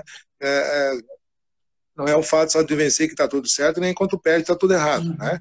Mas, infelizmente, uh, nós temos essa, essa cultura de, né, a primeira coisa que acontece é o técnico, é por parte de uma diretoria, talvez as, uh, parte de um torcedor, parte um pouco da imprensa, enfim, né, mas acaba uh, respingando tudo no, no, no, no treinador, né? mas... né? Então, é pouco tempo que dão, é pouco tempo que dão e, e em função de um resultado. Olha somente o, resultado. Se teve resultado, permanece, não. Parece que está diminuindo. Né? Um pouco mais de tempo, hoje é três, quatro jogos. Tem muitos que é, a gente vê aí que é um jogo, enfim. Mas quando eu optei por é, trabalhar com o futebol, logo após o encerramento da minha carreira como atleta, já me preparei para isso e, e sabia que é assim. Então, é por conta e risco, sempre mas acreditando no meu trabalho e na minha convicção, mantendo sempre a minha convicção de estar fazendo o meu melhor, e, embora o resultado não, não aconteça, e é, é por risco meu, contra risco de, de, de, estar numa equipe, no meu resultado, ser trocado. Mas tudo bem, faz parte, mas não vou deixar de ter o meu pensamento e manter a minha convicção naquilo que eu acredito que, que é o ideal e certo para aquela equipe naquele momento, para que a gente pudesse é, fazer um trabalho em, em, busca de um objetivo. Às vezes tu não consegue né, encerrar um ciclo dentro de um clube porque não te dão tempo hábil. Você tem no mínimo 15 dias para preparar uma, um, um, uma pré-temporada e no mínimo isso, e daqui a pouquinho tu vai aprendendo uma competição e, e mais meio, né, 30 dias numa competição, se for uh, analisar de é, domingo a domingo, mas como muitos jogos em cima do outro, quarta e domingo, às vezes é complicado ter 20 dias aí, tu decide a tua vida dentro de uma competição que às vezes é curta, né? Uhum. E, então é pouco tempo, é, é, pouco tempo, é pouco oportunidade de jogo no caso, que eu digo oportunidade de jogo é que se tu, você perdeu uma e você empata a outra, você já está correndo risco, ou já perde as duas e não ganhar outra, ser demitido. Então, uh, uh, preparei muito a minha cabeça para que é, quando estivesse à frente de uma equipe, já estivesse preparado para esse tipo de situação, né? Então, lógico, é uma situação que ninguém quer passar, ninguém é, fica satisfeito, fica feliz quando acontece, mas a gente entende e sabe que é uma cultura aqui no Brasil, infelizmente, é, de ser sacrificada às vezes em três, quatro uh, jogos e, e mesmo a equipe jogando bem, mas o resultado não é um resultado satisfatório, é, você acaba sobrando para o treinador. Mas Celso, olha só, pensa comigo um pouco, olha. Por exemplo, o Crespo foi demitido hoje de São Paulo, certo? Crespo, beleza. Mas, mas ele teve bom, ele teve vários jogos no São Paulo. Mas o, o difícil é o seguinte: são, dois, são duas coisas, são dois motivos. Tem um que tem vezes que o time está jogando bem, sabe? O técnico, só que o técnico está escalando mal, na nossa opinião, né? Que a gente fala, não, por que você não põe tal jogador? A gente não sabe o que passa lá dentro. E o outro é quando o técnico ele está colocando jogadores bons, tá com um esquema tático bom, mas os jogadores não jogam, cara. Não, a gente vê que não é culpa do técnico. A gente fala, cara, não é o técnico, cara, é os jogadores que estão fazendo propósito. Aí é demitido. Como que fica você com o diretor lá? Pô, cara, você não tá vendo que são jogadores, não sou eu? Ou eles têm, tipo, parece que é uma máquina. Não, tem que demitir o treinador e ponto final. Isso aqui é um podcast. Se você quiser responder de uma maneira, você responde, tá bem? Pode ficar à vontade. É. Às vezes, assim, é complicado isso, assim, é porque é, geralmente vem de cima para baixo, né? É, uma das coisas, assim, que eu nunca, né, e, e não dou muita, não levo para essa linha, assim, até não gostaria de pensar dessa maneira, assim, porque quando a gente está num, num clube, estou certo com o clube, é, você liga para jogadores, você traz jogadores, é, alguns jogadores de confiança, alguns jogadores que já tiveram a oportunidade de trabalhar juntos, alguns jogadores que vai ter a primeira vez como é, a oportunidade de trabalhar é, com você, mas é montar em cima de um perfil, você busca muitas informações, é, pega um perfil bom, um perfil bacana, então às vezes eu não queria levar para o lado de acreditar que de repente o jogador é, faça um, um tipo de situação dentro de campo para que aconteça o desligamento de um técnico. Por exemplo, um atacante perdeu um, um, gol porque ah, se eu perder o gol a gente não ganha o jogo, o técnico sai. Uhum. Sei. Ah, vou errar um pênalti porque aí a gente perde o jogo, o cara sai. Ah, o goleiro vou deixar passar essa porque aí tá. ah, acredito que é, não gostaria de pensar nisso porque quando se trata com profissionais aí a gente tem um cuidado muito de achar o perfil desses jogadores antes de trazê-los. É, isso pode acontecer, não sei, pode ser que aconteça, pode ser que já tenha acontecido. Às vezes a gente não percebe, a gente está é, tão focado em outras coisas, né, nós como técnico, e acaba às vezes é, passando despercebido isso, né? É, mas acredito muito que vem de cima para baixo, um, é um somatório, é uma questão de diretoria, uma questão que vem um pouco de torcida, um pouco de imprensa que bate muito em cima daquilo. O resultado é o principal, é o fator determinante para uma sequência não embora, como a gente tem falado, como você falou, às vezes a equipe está jogando bem e não tem um estado, às vezes ela não está jogando bem e tem um estado, e aí uma coisa vai encobrindo a outra e vai levando, e, e tem muita coisa interna que muitas vezes não sai, não chega para quem está de fora. Uhum. É, então, isso vai sendo um somatório e, e, e, que faz com que aconteça uma situação. Que nós falando, quando é muito rápido o resultado, é por causa do resultado. Quando já tem um período mais longo de trabalho, que já vem de uma conquista, de venda coisa, aí pode ser que aconteça uma outra situação, e aí o técnico tem a convicção dele, tem a maneira dele, aquela estratégia, ele defende aquela estratégia, vai usar aquilo, e, e, e muitas vezes até o atleta, a característica do atleta vai ajudar a, a fazer aquela estratégia de, de, com a melhor qualidade, com a, com, com, com a conquista de um resultado. Então, eu vejo que há muitos fatores, assim, é, que fazem com que aconteça, né? Então, às vezes é um, um, tempo curto, que não deu tempo de fazer todo aquele seu, seu, trabalho, às vezes é um tempo mais longo, mas eu acho que parte muito, sim, do, dos bastidores, de cima para baixo, que é mais a questão de, de diretoria, e, e vai gerando, quando a equipe, e quando uma equipe, por mais boa que seja, ou que ela esteja jogando um futebol agradável, um futebol bom, seja ele é, é, um, futebol ofensivo, um futebol alegre.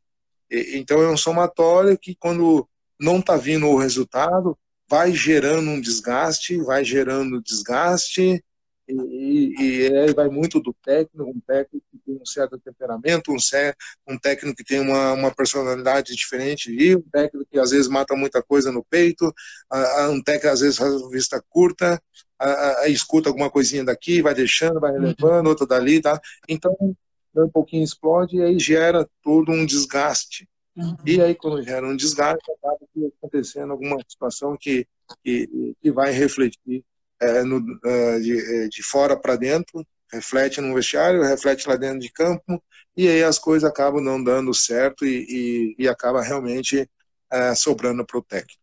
É, é verdade. Às vezes eu cara, tipo assim, não me leva muito pelo pessoal, mas, mas às vezes dá muita dó, cara, do técnico, porque, cara, tá perdendo, aí a câmera vai lá e filma a cara do técnico, tipo, vai ser demitido hoje, sabe? Você já filma a cara do técnico, já fica mostrando ele, sabe? Deve ser muito, o psicológico seu deve, são bem, né, trabalhados, né, para isso, né?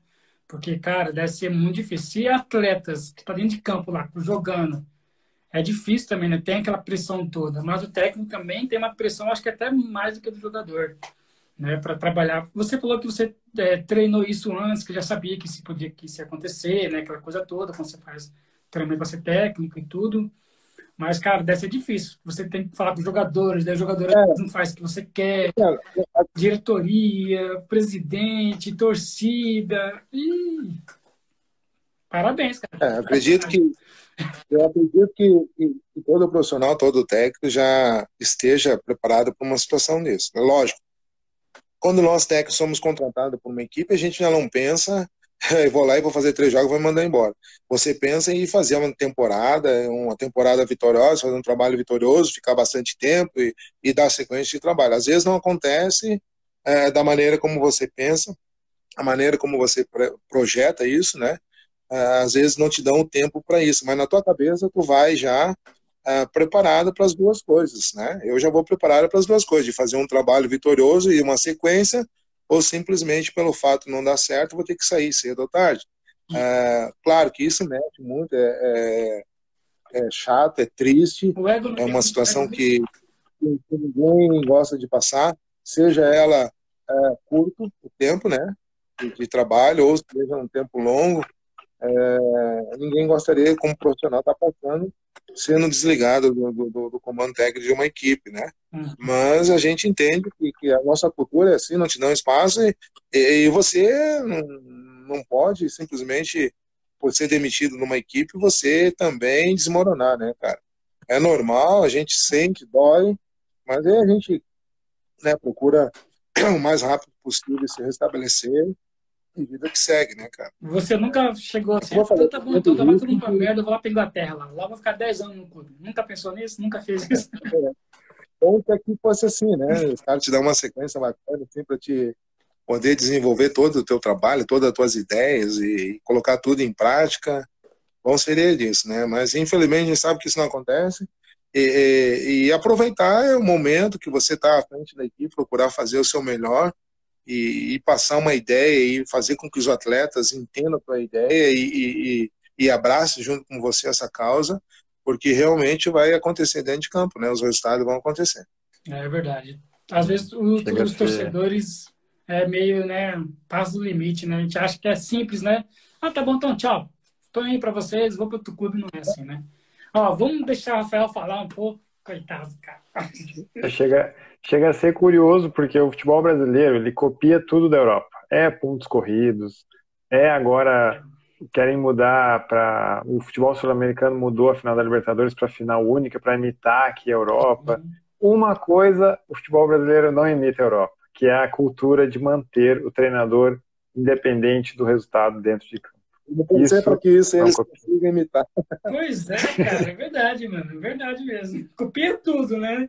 Mas o técnico que se lasque, né? Nada se, nada se cria, tudo se copia. É, é. verdade, nada se cria, tudo se copia. Menos o técnico no Brasil, que é mandado embora. É, isso. Eu queria citar dois nomes aqui para ver a reação do Celso, que é Abílio dos Reis e Jorge Andrade. Cara,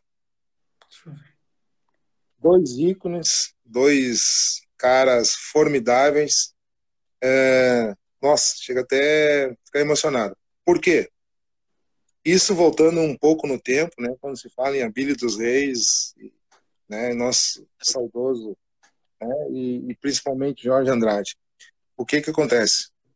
Rapidinho contar uma história para vocês desses dois homens, a importância deles é, na minha vida, assim, futebolística, né? Uhum. É, como eu falei, eu sou natural de Cachoeiro do Sul, eu jogava, não, eu tinha idade, era mais novo, eu jogava um, um, um como não tinha naquela época, era, era hoje é tudo sub-15, sub-17, na época era juvenil, juvenil B, juvenil A, juvenil não sei o quê, e depois juniores, né? Uhum. E, e, eu tinha uma idade, é, era mais novo que, que o pessoal do juvenil, e eu já jogava no juvenil do, do, do Cachoeiro da minha cidade, e, e enfrentei a equipe do Inter, e era comandada por nada mais nada menos Jorge Andrade. E tive a oportunidade de fazer um, um jogo bom, um jogo né, que agradou o pessoal do Inter. E, e naquele jogo eu recebi o convite do Jorge Andrade de ir para o Inter e fazer parte do grupo dele. nossa, olha que, aquilo, que felicidade, um menino com 14, 15 anos, é, 14, é, 15 anos na época, tu recebeu um, do Inter, nossa, aquilo mexeu a cabeça, mexeu com tudo, um cara que simples, uma família simples, de uma cidade do interior, e, e, e o melhor de tudo não foi de lá fazer o teste, eu joguei contra, ele acabou gostando e, e me levou para a equipe do Inter no ano seguinte, né? Então, como já estava acabando aquela aquela competição, eu já me apresentei logo em seguida, mas não podia jogar, me apresentei e onde foi fiz toda a minha trajetória de base foi dentro do Inter, né? Então, através do nosso paizão assim, né, falecido uh, Jorge Andrade, e fui para o Inter e aí tive a oportunidade de conhecer essa outra lenda, né? Abílio dos Reis, que logo depois também estava no Inter, já acabei fazendo parte da, da, da, da equipe do seu Abílio, onde acabou sendo nosso treinador e, né? E, e aí a história, nossa, o homem que descobre talentos e tive a oportunidade de trabalhar com ele. Então, uma coisa assim que mexeu muito com, né? Imagina um gurizão vindo do interior para dentro do Beira Rio e, junto com os demais meninos, os guris da nossa idade, a faixa etária naquela época, onde todos nós tínhamos sonhos, né? E era ser atleta, ser atleta do Inter, jogar no Inter, e daqui a pouco, né, faz uma partida contra o Inter e essas pessoas levam e você está dentro do Inter e faz um pouco da base dentro do Inter e conhece outras pessoas, conhece é, é, as pessoas que te dão uma oportunidade, onde eu também dentro do Inter eu fiz parte de um, um grupo profissional, onde eu fiquei treinando no grupo profissional. E, e depois acabei saindo, né? Do Inter e sequência na carreira também, tive a oportunidade de outros clubes jogar, mas esses dois, duas pessoas, Jorge Andrade e Brilhos dos Reis, foram duas referências para mim, porque um acreditou em mim, me viu jogar contra, acreditou em mim, me fez o convite, botou embaixo do braço e abriu a porta do Inter e me colocou dentro do Inter. O outro, uma lenda que cobria vários talentos, é, tinha poderia simplesmente chegar e dizer não, não quero, manda embora. Chegou e me abraçou, me chamava de filho, assim como tratou todos os outros atletas que passaram pelas mãos dele, era tratado como filho e deu uma oportunidade de, de, de passar os seus ensinamentos e, e, isso deixou muito né, feliz na época, né? E, então são duas referências assim para mim que tiveram a importância muito grande na minha vida, que me deram ali um, uma oportunidade de, de está iniciando uma carreira que talvez se eu tivesse ficado lá no interior, talvez não, a certeza de que se é. tivesse ficado no interior jogando lá, talvez não tivesse trilhado o caminho do futebol, teria partido por uma outra direcionamento de vida, mas a partir dessas duas pessoas aí, que sou muito grato a elas, e, e, e me deram a oportunidade de, de, seguir uma carreira, me tornar atleta profissional, né, e, e isso me deixou muito feliz, né. Sou grato é. a eles, assim. Assim como também sou muito grato ao nosso goleirão Benítez, né? Que logo depois, nessa trajetória de Inter aí, o Benítez também abraçou, um paizão que abraçou não somente o Celso, mas outros atletas e, e acabou também dando uma oportunidade de a gente comer uma caminhamos junto aí dentro do futebol gaúcho, é, fazendo história no futebol. Sou muito grato a essas pessoas. Minha gratidão é, a eles. Que legal, fica aí a, a lembrança, né? E depois tu acabou se formando, né, em educação física e foi fazer estágio aqui. Foi, tá certo essa informação? Tu foi fazer estágio aqui? é, é, então, voltam, né, um pouquinho assim, quando eu é, ensinando a carreira de, de atleta profissional, onde eu tive o convite, né, é, do Agenor. É, nesse meio tempo, como atleta, eu ainda estava estudando e não conseguia conciliar e e optei somente por focar na carreira. Então, quando já estava mais para encerrar do que para iniciar, tomei, disse, ah, vou trabalhar no futebol, até porque, né, esses treinadores com, com os quais eu tinha trabalhado como atleta, sempre foi de trocar ideias, né, de, de e graças a Deus sempre fui um capitão, né, para algumas equipes que passei, e tinha uma, era referência e era de confiança do treinador no sentido de conversar e poder ajustar, que muitos treinadores diziam que eu era a visão deles dentro de campo para poder ajustar alguma situação que tivesse desconfortável. Então, é, me preparei direcionar, vou trabalhar no futebol, não sei no que, mas dentro da área do futebol, e aí sim, retomei os meus estudos, fui, né, é, novamente prestar vestibular, educação física, aí fiz toda a, a, formação de, de, educação física, e nesse meio tempo, quando estou iniciando a, faculdade, foi onde eu tive o convite do Agenor para ser auxiliar, já entrar dentro da Chapecoense, né, como auxiliar, e graças a Deus, já no primeiro ano de auxiliar, já fomos, é, tive a, a felicidade de ser campeão estadual, e, e, aí, a partir daí, começou toda essa trajetória ali, que, né, eu tive uh, algumas vezes até assumir a equipe, muitas vezes, né, quando foi uh, de forma interina, né, e aí veio uma situação que nós estávamos em 2011, né, tinha um técnico, o Mauro, o Mauro, que me convidou, recebeu uma proposta do Havaí, me convidou, eu fui junto com ele, e depois a gente trilhou, fomos para o Caxias, 2012 fomos vice-campeão gaúcho, acabamos perdendo para o Inter. E, e, aí no ano de 2013 eu retorno para dentro da Chapecoense também, novamente, com seguir a minha caminhada dentro, né? Então é, é, foi tudo num processo assim de, de, de direcionamento de vida. Ah, o que que eu quero? Então eu quero aqui, vou estudar, vou me formar, vou trabalhar dentro do futebol. E, e, graças a Deus a Chape, por isso que eu sempre falei ali para vocês, sou grato porque abriu as portas e, e, e isso me muito feliz, né? Então, sou um cara feliz por tudo isso que aconteceu na minha vida até o momento, assim, dentro do futebol. Mas eu fiquei curioso, fez o estágio no Grêmio ou não? Ah, não, desculpa. ah, 2000, 2012, se eu não me engano, 2000, eu não me lembro muito bem agora. É, não, acho que foi. Eu fiz o estágio sim no Grêmio. Ah, o técnico era o Vanderlei Luxemburgo, preparador físico Paulo Paixão, e Nossa. tinha os auxiliares, que era o Roger Machado, que é um amigão meu, Emerson Rosa, que também é um amigão, Nossa. e esqueci o nome agora, vocês me recordem, que era o filho do Antônio Lopes, é, Lopes Júnior, também, que era o auxiliar do Luxemburgo na, na época. É. É, tive a felicidade de fazer o estágio com, com o Luxemburgo, de, de poder muitas vezes trocar ideia com ele, com o Roger, com o Emerson, e, e lá no Olímpico, na época do Olímpico ainda, né?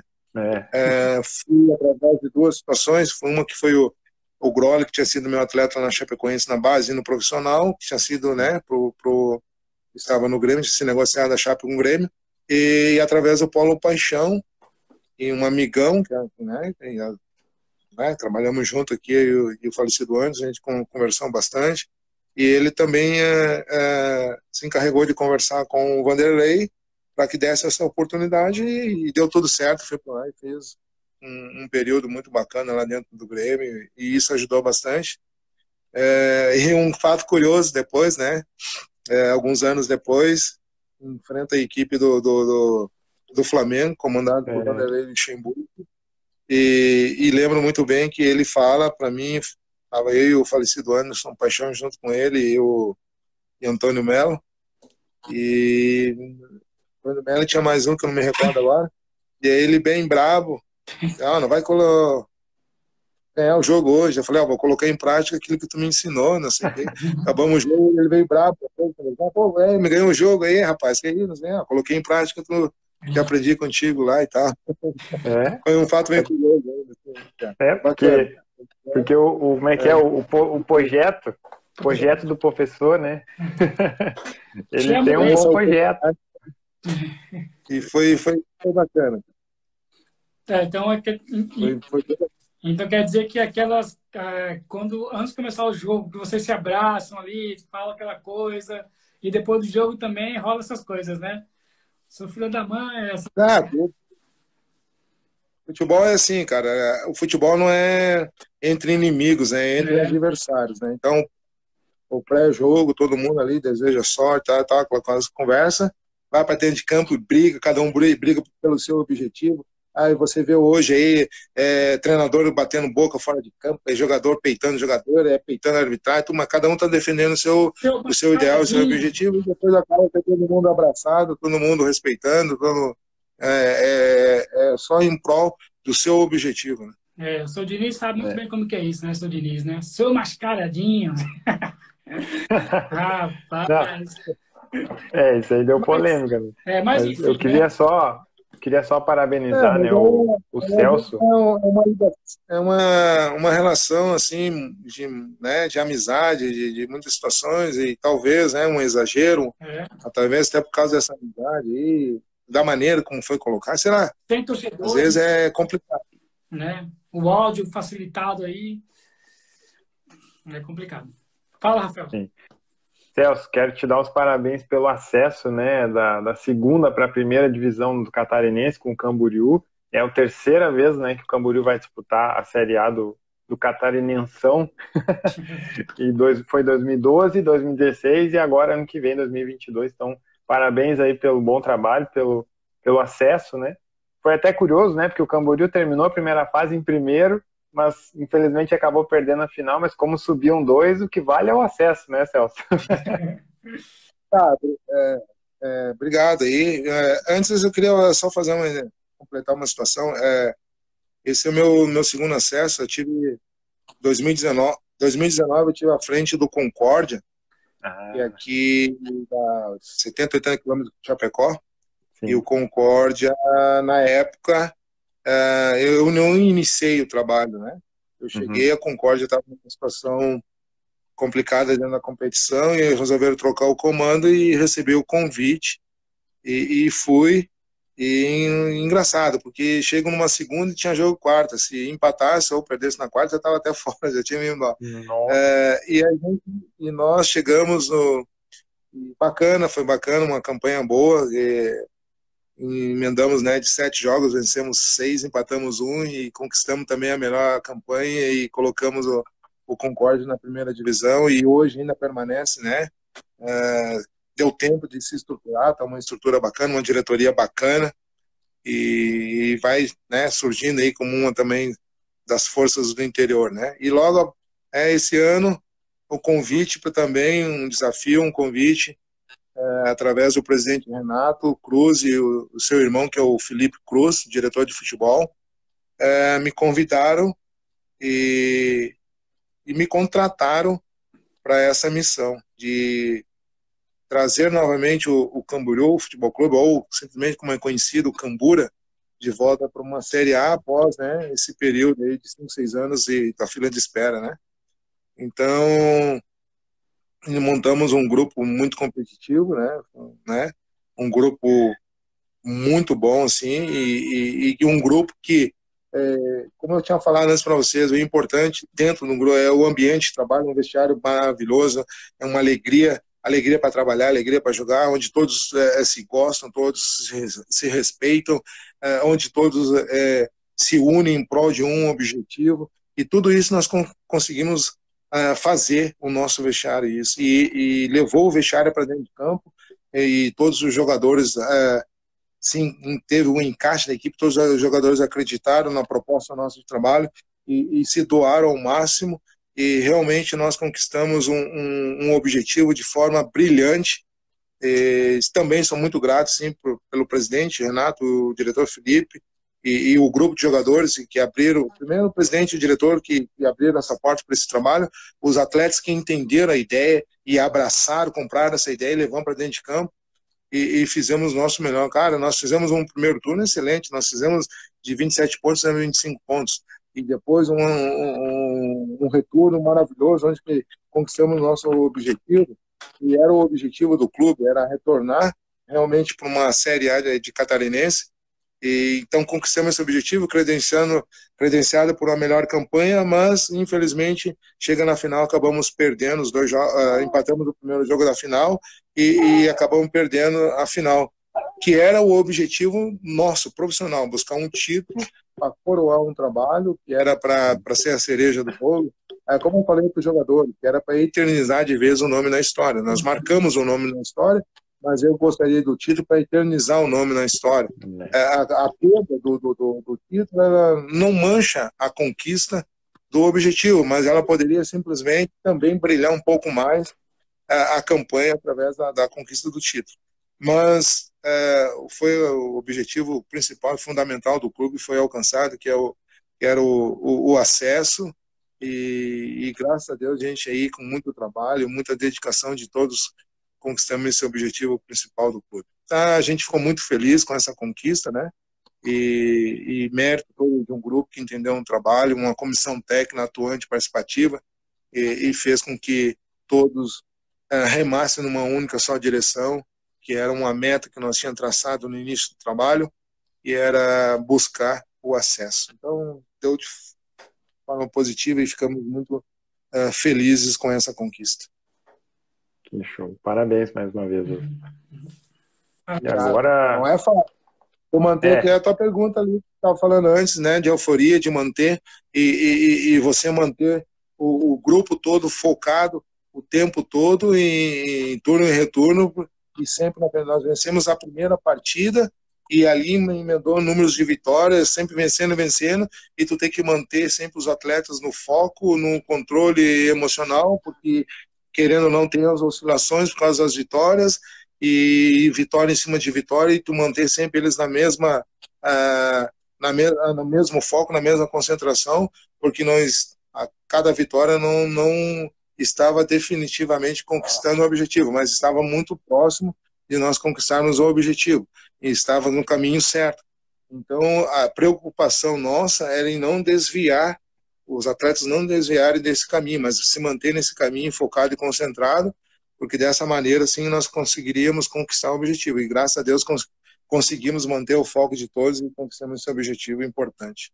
Mais um marco, né, é. na história, e isso, isso foi bom demais. É, tá se tornando o rei do acesso aí, o Celso. Quem quer participar, quem quer participar, tá xaropeando aqui, ó. Ah, olha aí, ó. ó. O Pet quer participar. Esse é o Apolo. Apolo. Eu não quero nem falar de Pet, cara, porque meu gato desapareceu esses dias. Ih, verdade. O assunto agora. Triste. Mas feliz com essa Passou a é. querer aparecer.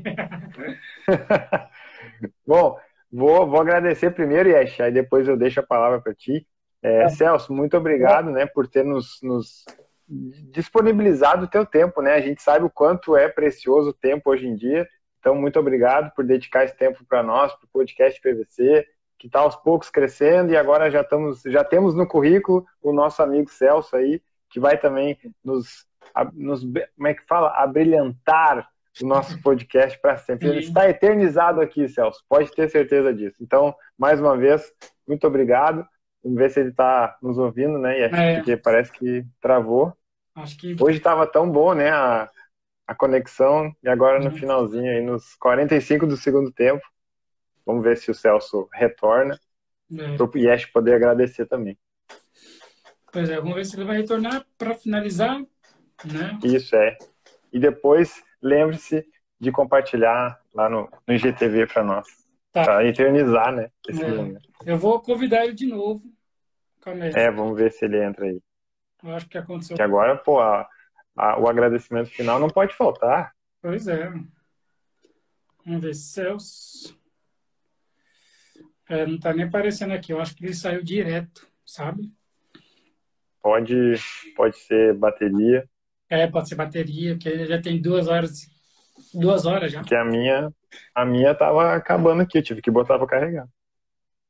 Pois é, vamos ver. É, vamos aguardar um pouquinho. É. Enquanto isso, vamos. Enquanto isso, vamos eu só vou trazer, Cara. trazer só um comentário que em 2019, quando ele conseguiu, conquistou né, o acesso com o Concórdia, um dos atletas era o Rudinei. Rudinei é, ele é de Florianópolis, Santa Catarina tá com 37 anos hoje. 37. E ele jogou naquele Grêmio de 2006, que foi campeão gaúcho, né? Uhum. E, e, foi terceiro no brasileiro, que na época foi um, porque nós tínhamos vindo da segunda, lembra? 2005. Então nós somos terceiro no, no brasileiro 2006 e o Rudinei estava lá. E depois, em 2008, o Rudinei fez parte daquele grupo vice-campeão brasileiro, que perdeu para São Paulo, que foi tri naquele ano. Sim. E o Rudinei é um cara que eu vou pedir o contato para o Celso, porque ele deve ter muita história para contar. O Rudinei jogou no Japão, na Rússia, na, na China, então vou falar com o Celso para ver se ele consegue o Rudinei. Fala, Yes. Tá. Eu acho que a bateria dele acabou, entendeu? É, eu também acho. Então vai ser meio difícil até ele voltar a ligar, mas eu não sei se, se a gente espera tá ligado? Porque, né? Deixa eu ver se ele deu algum oi no WhatsApp. Mas foi uma live, mais uma vez, muito boa. Nós estamos já com projetos aí para avançar a qualidade do podcast. Né? Em breve. Só está na live, pronto. Aceitar. Vamos aceitar. Sim, eu vi aqui, só que, tipo assim, eu coloco para aceitar, demora, aí pronto, agora foi. Tá, que Desculpa aí, viu, Rafa? Bem quando tava falando, acabou caindo a conexão aqui, tá? Ah, foi Desculpa isso. aí. Tá, continua, Rafael. Ah, ah, antes eu só queria completar ali que como nós estávamos falando de Mato Grosso, Mato Grosso do Sul, uhum. é, também graças a Deus foi uma passagem vitoriosa lá no Operário de Campo Grande. Uhum. É, eu fui em 2017 lá, acabei perdendo uma, é, muito parecido agora que nem no, no, nós fizemos no Camboriú uma, uma campanha de, de, de, ponta a ponta, acabei perdendo uma semifinal, retorno para o estadual de 2018, começa um projeto. Quando eu fui para de 2017, eu cheguei no mês, já estava chegando na estreia. Então já tinha sido montado o grupo, tudo, só chegou o técnico. É, para 2018 começa um projeto totalmente diferente, onde nós faz, é, fazemos parte da montagem de grupo, a programação muda, começa bem antes, começamos em dezembro para estrear em janeiro. E, e, fizemos uma campanha excelente também, de, de, de, ponta a ponta vencendo jogos, jogos importantes, e, e acabou que conquistamos o título estadual, campeão é, sul-mato-grossense 2018, tiramos o operário de uma fila de 22 anos, praticamente, uhum. de uma espera, 21, 21 anos e alguns meses da espera, Uh, volta para uma Série T, uma competição brasileira, Copa Verde, Copa do Brasil, uhum. e, e isso me deixou muito feliz com essa conquista. Aí eu não retorno para 2019 no estadual, mas eu retorno depois, no meio do ano, para uma Série D de brasileiro, e, e aí gente, nós não conquistamos a, a, a, classificação, mas eu só queria registrar essa passada aí pelo, a equipe do Operário Futebol Clube de Mato Grosso do Sul, também vitoriosa e, e fiquei muito feliz com tudo é, que foi, foi 97 o último título, e aí voltou a ser campeão em 2018 com o Celso. E poucos anos depois de, de, de, carreira, solo no caso, né?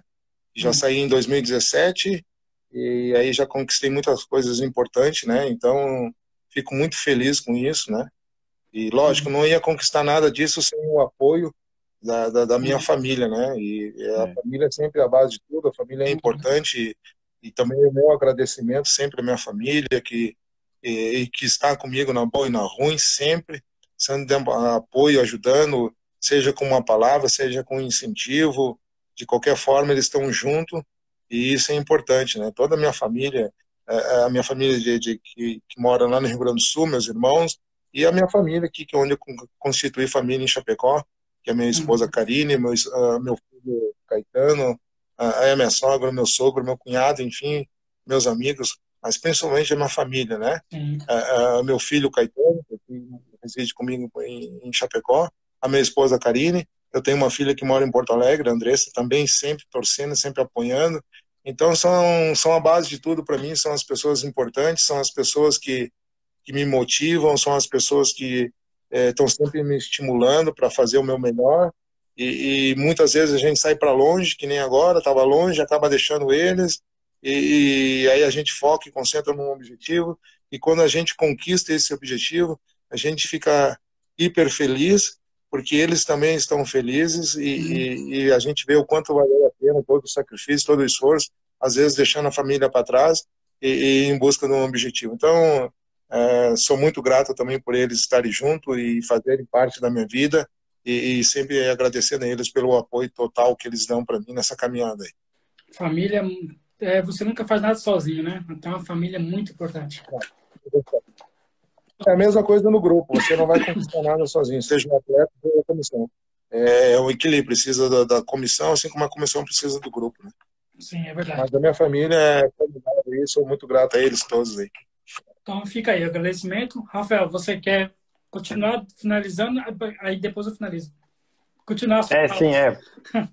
é. Primeiro, gostei muito desse, dessas palavras do, do Celso, porque realmente, às vezes, a gente esquece né, de, de, de agradecer a família, e hoje o Celso foi um dos únicos dos nossos convidados assim que pegou e lembrou da família, porque alguns acabam esquecendo, mas sim, todos comentam né, da importância que é a família, a gente vê nas, nas carreiras dos atletas, sem família, meu amigo, quero ver tu conseguir conquistar alguma coisa no futebol, é muito difícil sem família, porque ali é a base, como o Celso acabou de falar, eu só estou repetindo aqui as palavras dele, e mais uma vez, então, ela, muito obrigado e ela, fica a palavra aí para você. Ela sofre, ela, ela fica feliz com as suas conquistas, mas ela sofre também quando você é criticada, né? Então, é, é, nós que estamos à frente, a gente está acostumado com isso, mas respinga na nossa família. Os familiares sofrem com isso, porque é, ninguém quer que, que fale que, que venha uma crítica para você e eles absorvem isso. E nós, a gente tira de letra, e sabe que é do, do, do meio, né, cara? Então, é, isso é bacana, cara.